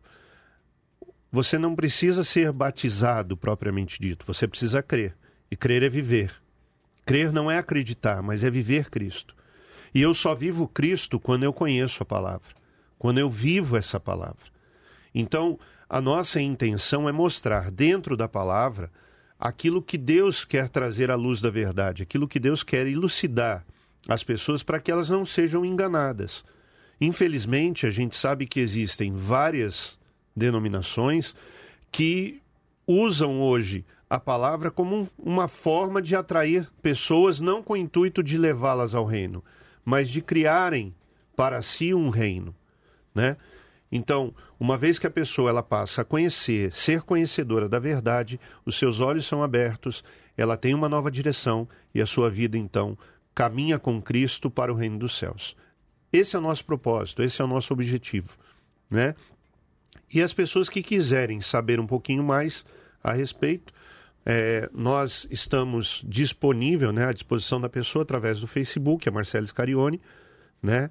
É, e o telefone é 11 963 566 295 WhatsApp, à vontade para quem quiser entrar em contato com a gente, conversar e a gente vai estar pronto a, a procurar ajudar quem precisar. Maravilha. Obrigado então ao reverendo Frank, obrigado também uh, ao pastor Marcelo pela participação aqui pela primeira vez. Uh, creio e tenho esse entendimento de que o programa tem que ser útil para o nosso ouvinte, trazendo a ele o entendimento sobre as questões do reino. Vamos então às minhas considerações finais sobre o tema de hoje. Debate da vida. Considerações finais com Cláudio Apolinário.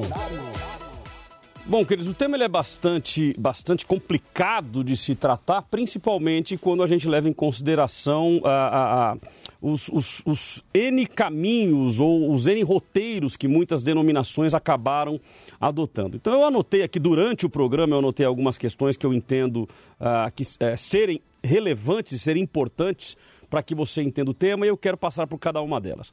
A primeira delas é que o batismo ele deve ser uma decisão pessoal. O batismo ele não pode ser uh, o que infelizmente muitas vezes se torna uma opressão, ou seja, as pessoas acabam oprimindo a pessoa de que ela tem que se batizar uh, nas águas, seja por aspersão, ou seja por imersão, isso é um outro tema de debate, mas as pessoas não podem ser oprimidas, inclusive pela família. Eu conheço pessoas que se batizaram porque a família exigiu. Olha, o seu irmão vai se batizar, você também tem que se batizar. Poxa, peraí, a salvação é individual e o batismo também é individual. O batismo é uma decisão pessoal, é um reconhecimento público, é uma declaração pública da fé que você tem em Cristo Jesus, na salvação da, da alma, no Pai, no Filho e no Espírito Santo. Ou seja, é, não é simplesmente um símbolo, mas é um, além de um símbolo, é uma declaração pública da fé que você tem em Cristo Jesus. Então, quando uma pessoa se batiza sendo obrigada ao batismo, já está tudo errado, porque ela tem que entender que a partir dali é uma nova vida. O batismo, um outro ponto importante de entendermos é que o batismo não pode ser algo cabalístico, não pode ser algo assim, ah, eu vou me batizar nas águas e a partir dali se torna uma redoma ao meu redor e a partir dali eu não peco mais. Eu já ouvi pessoas dizendo assim, não, eu não vou me batizar agora porque é o seguinte, pelo que eu entendi,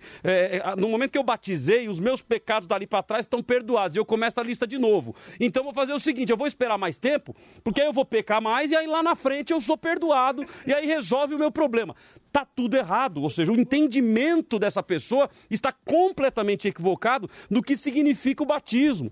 O batismo é um ato de fé, é um ato de demonstração pública da fé que nós temos em Cristo Jesus. Portanto, deve ser feito por consciência. Foi citado aqui a questão do texto de Marcos, capítulo 16, né? Aquele que crer e for batizado será salvo. Uh, e aí, eu, uma certa vez, eu li um entendimento de, de um estudioso que eu achei muito interessante.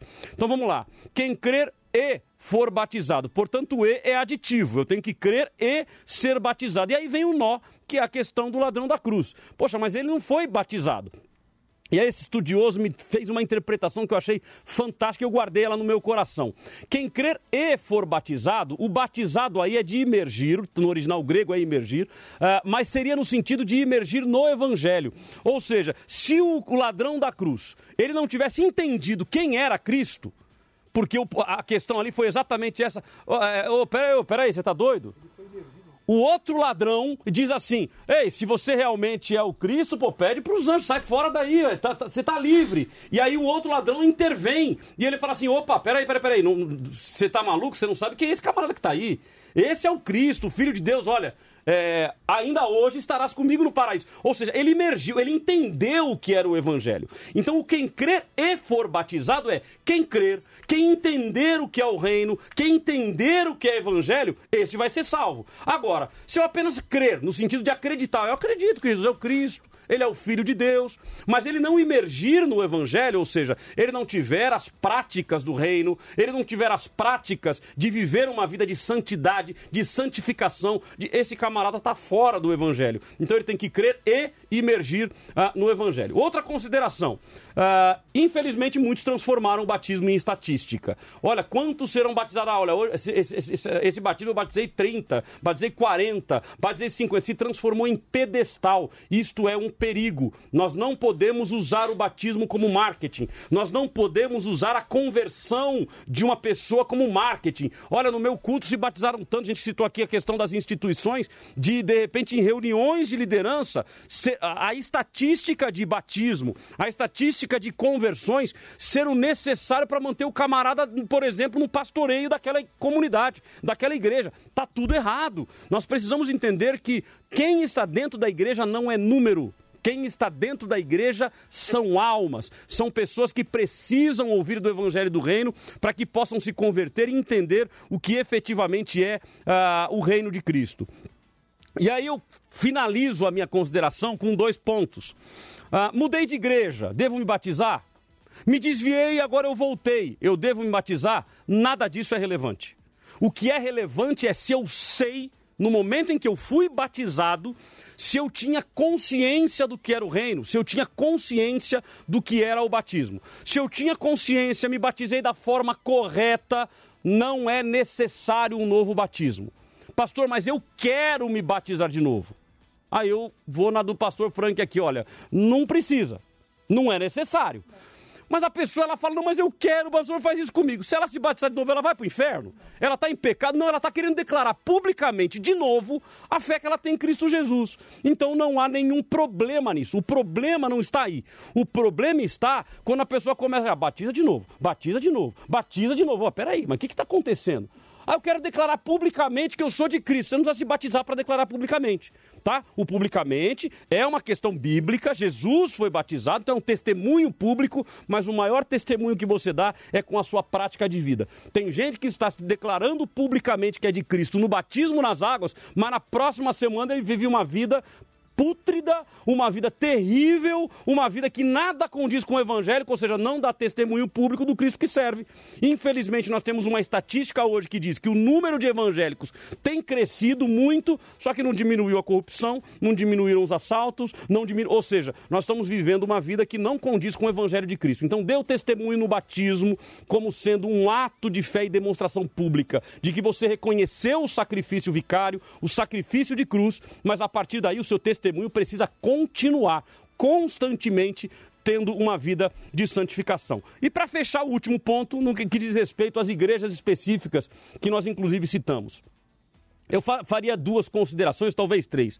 A primeira, por ética, nós nunca citamos nome de igrejas. Hoje, senti a necessidade de falarmos o nome das igrejas. Num determinado momento, me deu o arrependimento de ter falado. Falei, pô, senti a necessidade, mas agora me arrependi. Mas eu, como eu sou soberanista, eu creio na soberania de Deus e creio que Deus tem propósito em tudo, eu creio que se assim aconteceu é porque essa era a vontade de Deus é, e algum propósito há nisso. Talvez alguma pessoa que está nos ouvindo hoje precisava ouvir o que ouviu aqui hoje. E aí o que é importante com relação a isso? Eu creio que Deus, na sua multiforme sabedoria e soberania, Deus permitiu que existissem N tipos de igreja. O que nós precisamos ficar atentos é se aquilo que está sendo pregada, em, pregado em determinadas igrejas ou denominações condiz com a palavra do reino. Eu conheço pessoas que eram de igrejas, igrejas, que professam o verdadeiro evangelho, que na sua teologia eram ortodoxas e que de repente a pessoa se transformou em um demônio. Ou seja, o que ela prega, o que ela vive, o que ela leva os membros a viver, não tem nada a ver com a palavra de Deus. Então, querido, conhecereis a verdade e a verdade vos libertará. É a palavra de Deus. E quem é a verdade é a própria palavra. Então, leia a palavra, busque a palavra. Eu tenho certeza que se você está em algum lugar errado, algum lugar que não condiz com a palavra de Deus, as escamas vão cair, você vai entender o que é o evangelho evangelho e você vai buscar o caminho correto. Ok? Não cabe a mim, não, não, não, não, não, não faz parte da minha uh, denominação. A minha denominação não elegeu quem é e quem não é, o que é legítimo. Né? Uh, o, meio, o meio cristão, o meio protestante acabou fazendo isso e é legítimo. De qualquer forma, eu creio que Deus, Ele que é sabedor de todas as coisas, Ele vai te direcionar no caminho certo. Ok? Finalizamos com o nosso programa de hoje, a nossa Word Cloud de hoje. A palavra mais citada, ou a, a frase mais citada foi um só batismo. O resto ficou tudo pequenininho. Então eu vou ficar só com um só batismo, que foi a palavra citada uh, pelos nossos ouvintes. Não é um batismo só, uh, você creu, você testemunhou publicamente, não é necessário. Agora, se o fizer também não vai para o inferno por causa disso, mas tome cuidado para você não estar fazendo isso por religiosidade, ok? Reverendo Frank, Pastor Marcelo, mais uma vez obrigado pela presença de vocês, todos na tela aí abertos. Tchauzinho, que Deus abençoe vocês e até o próximo debate. Você ouviu o Debate da Vida com Cláudio Apolinário.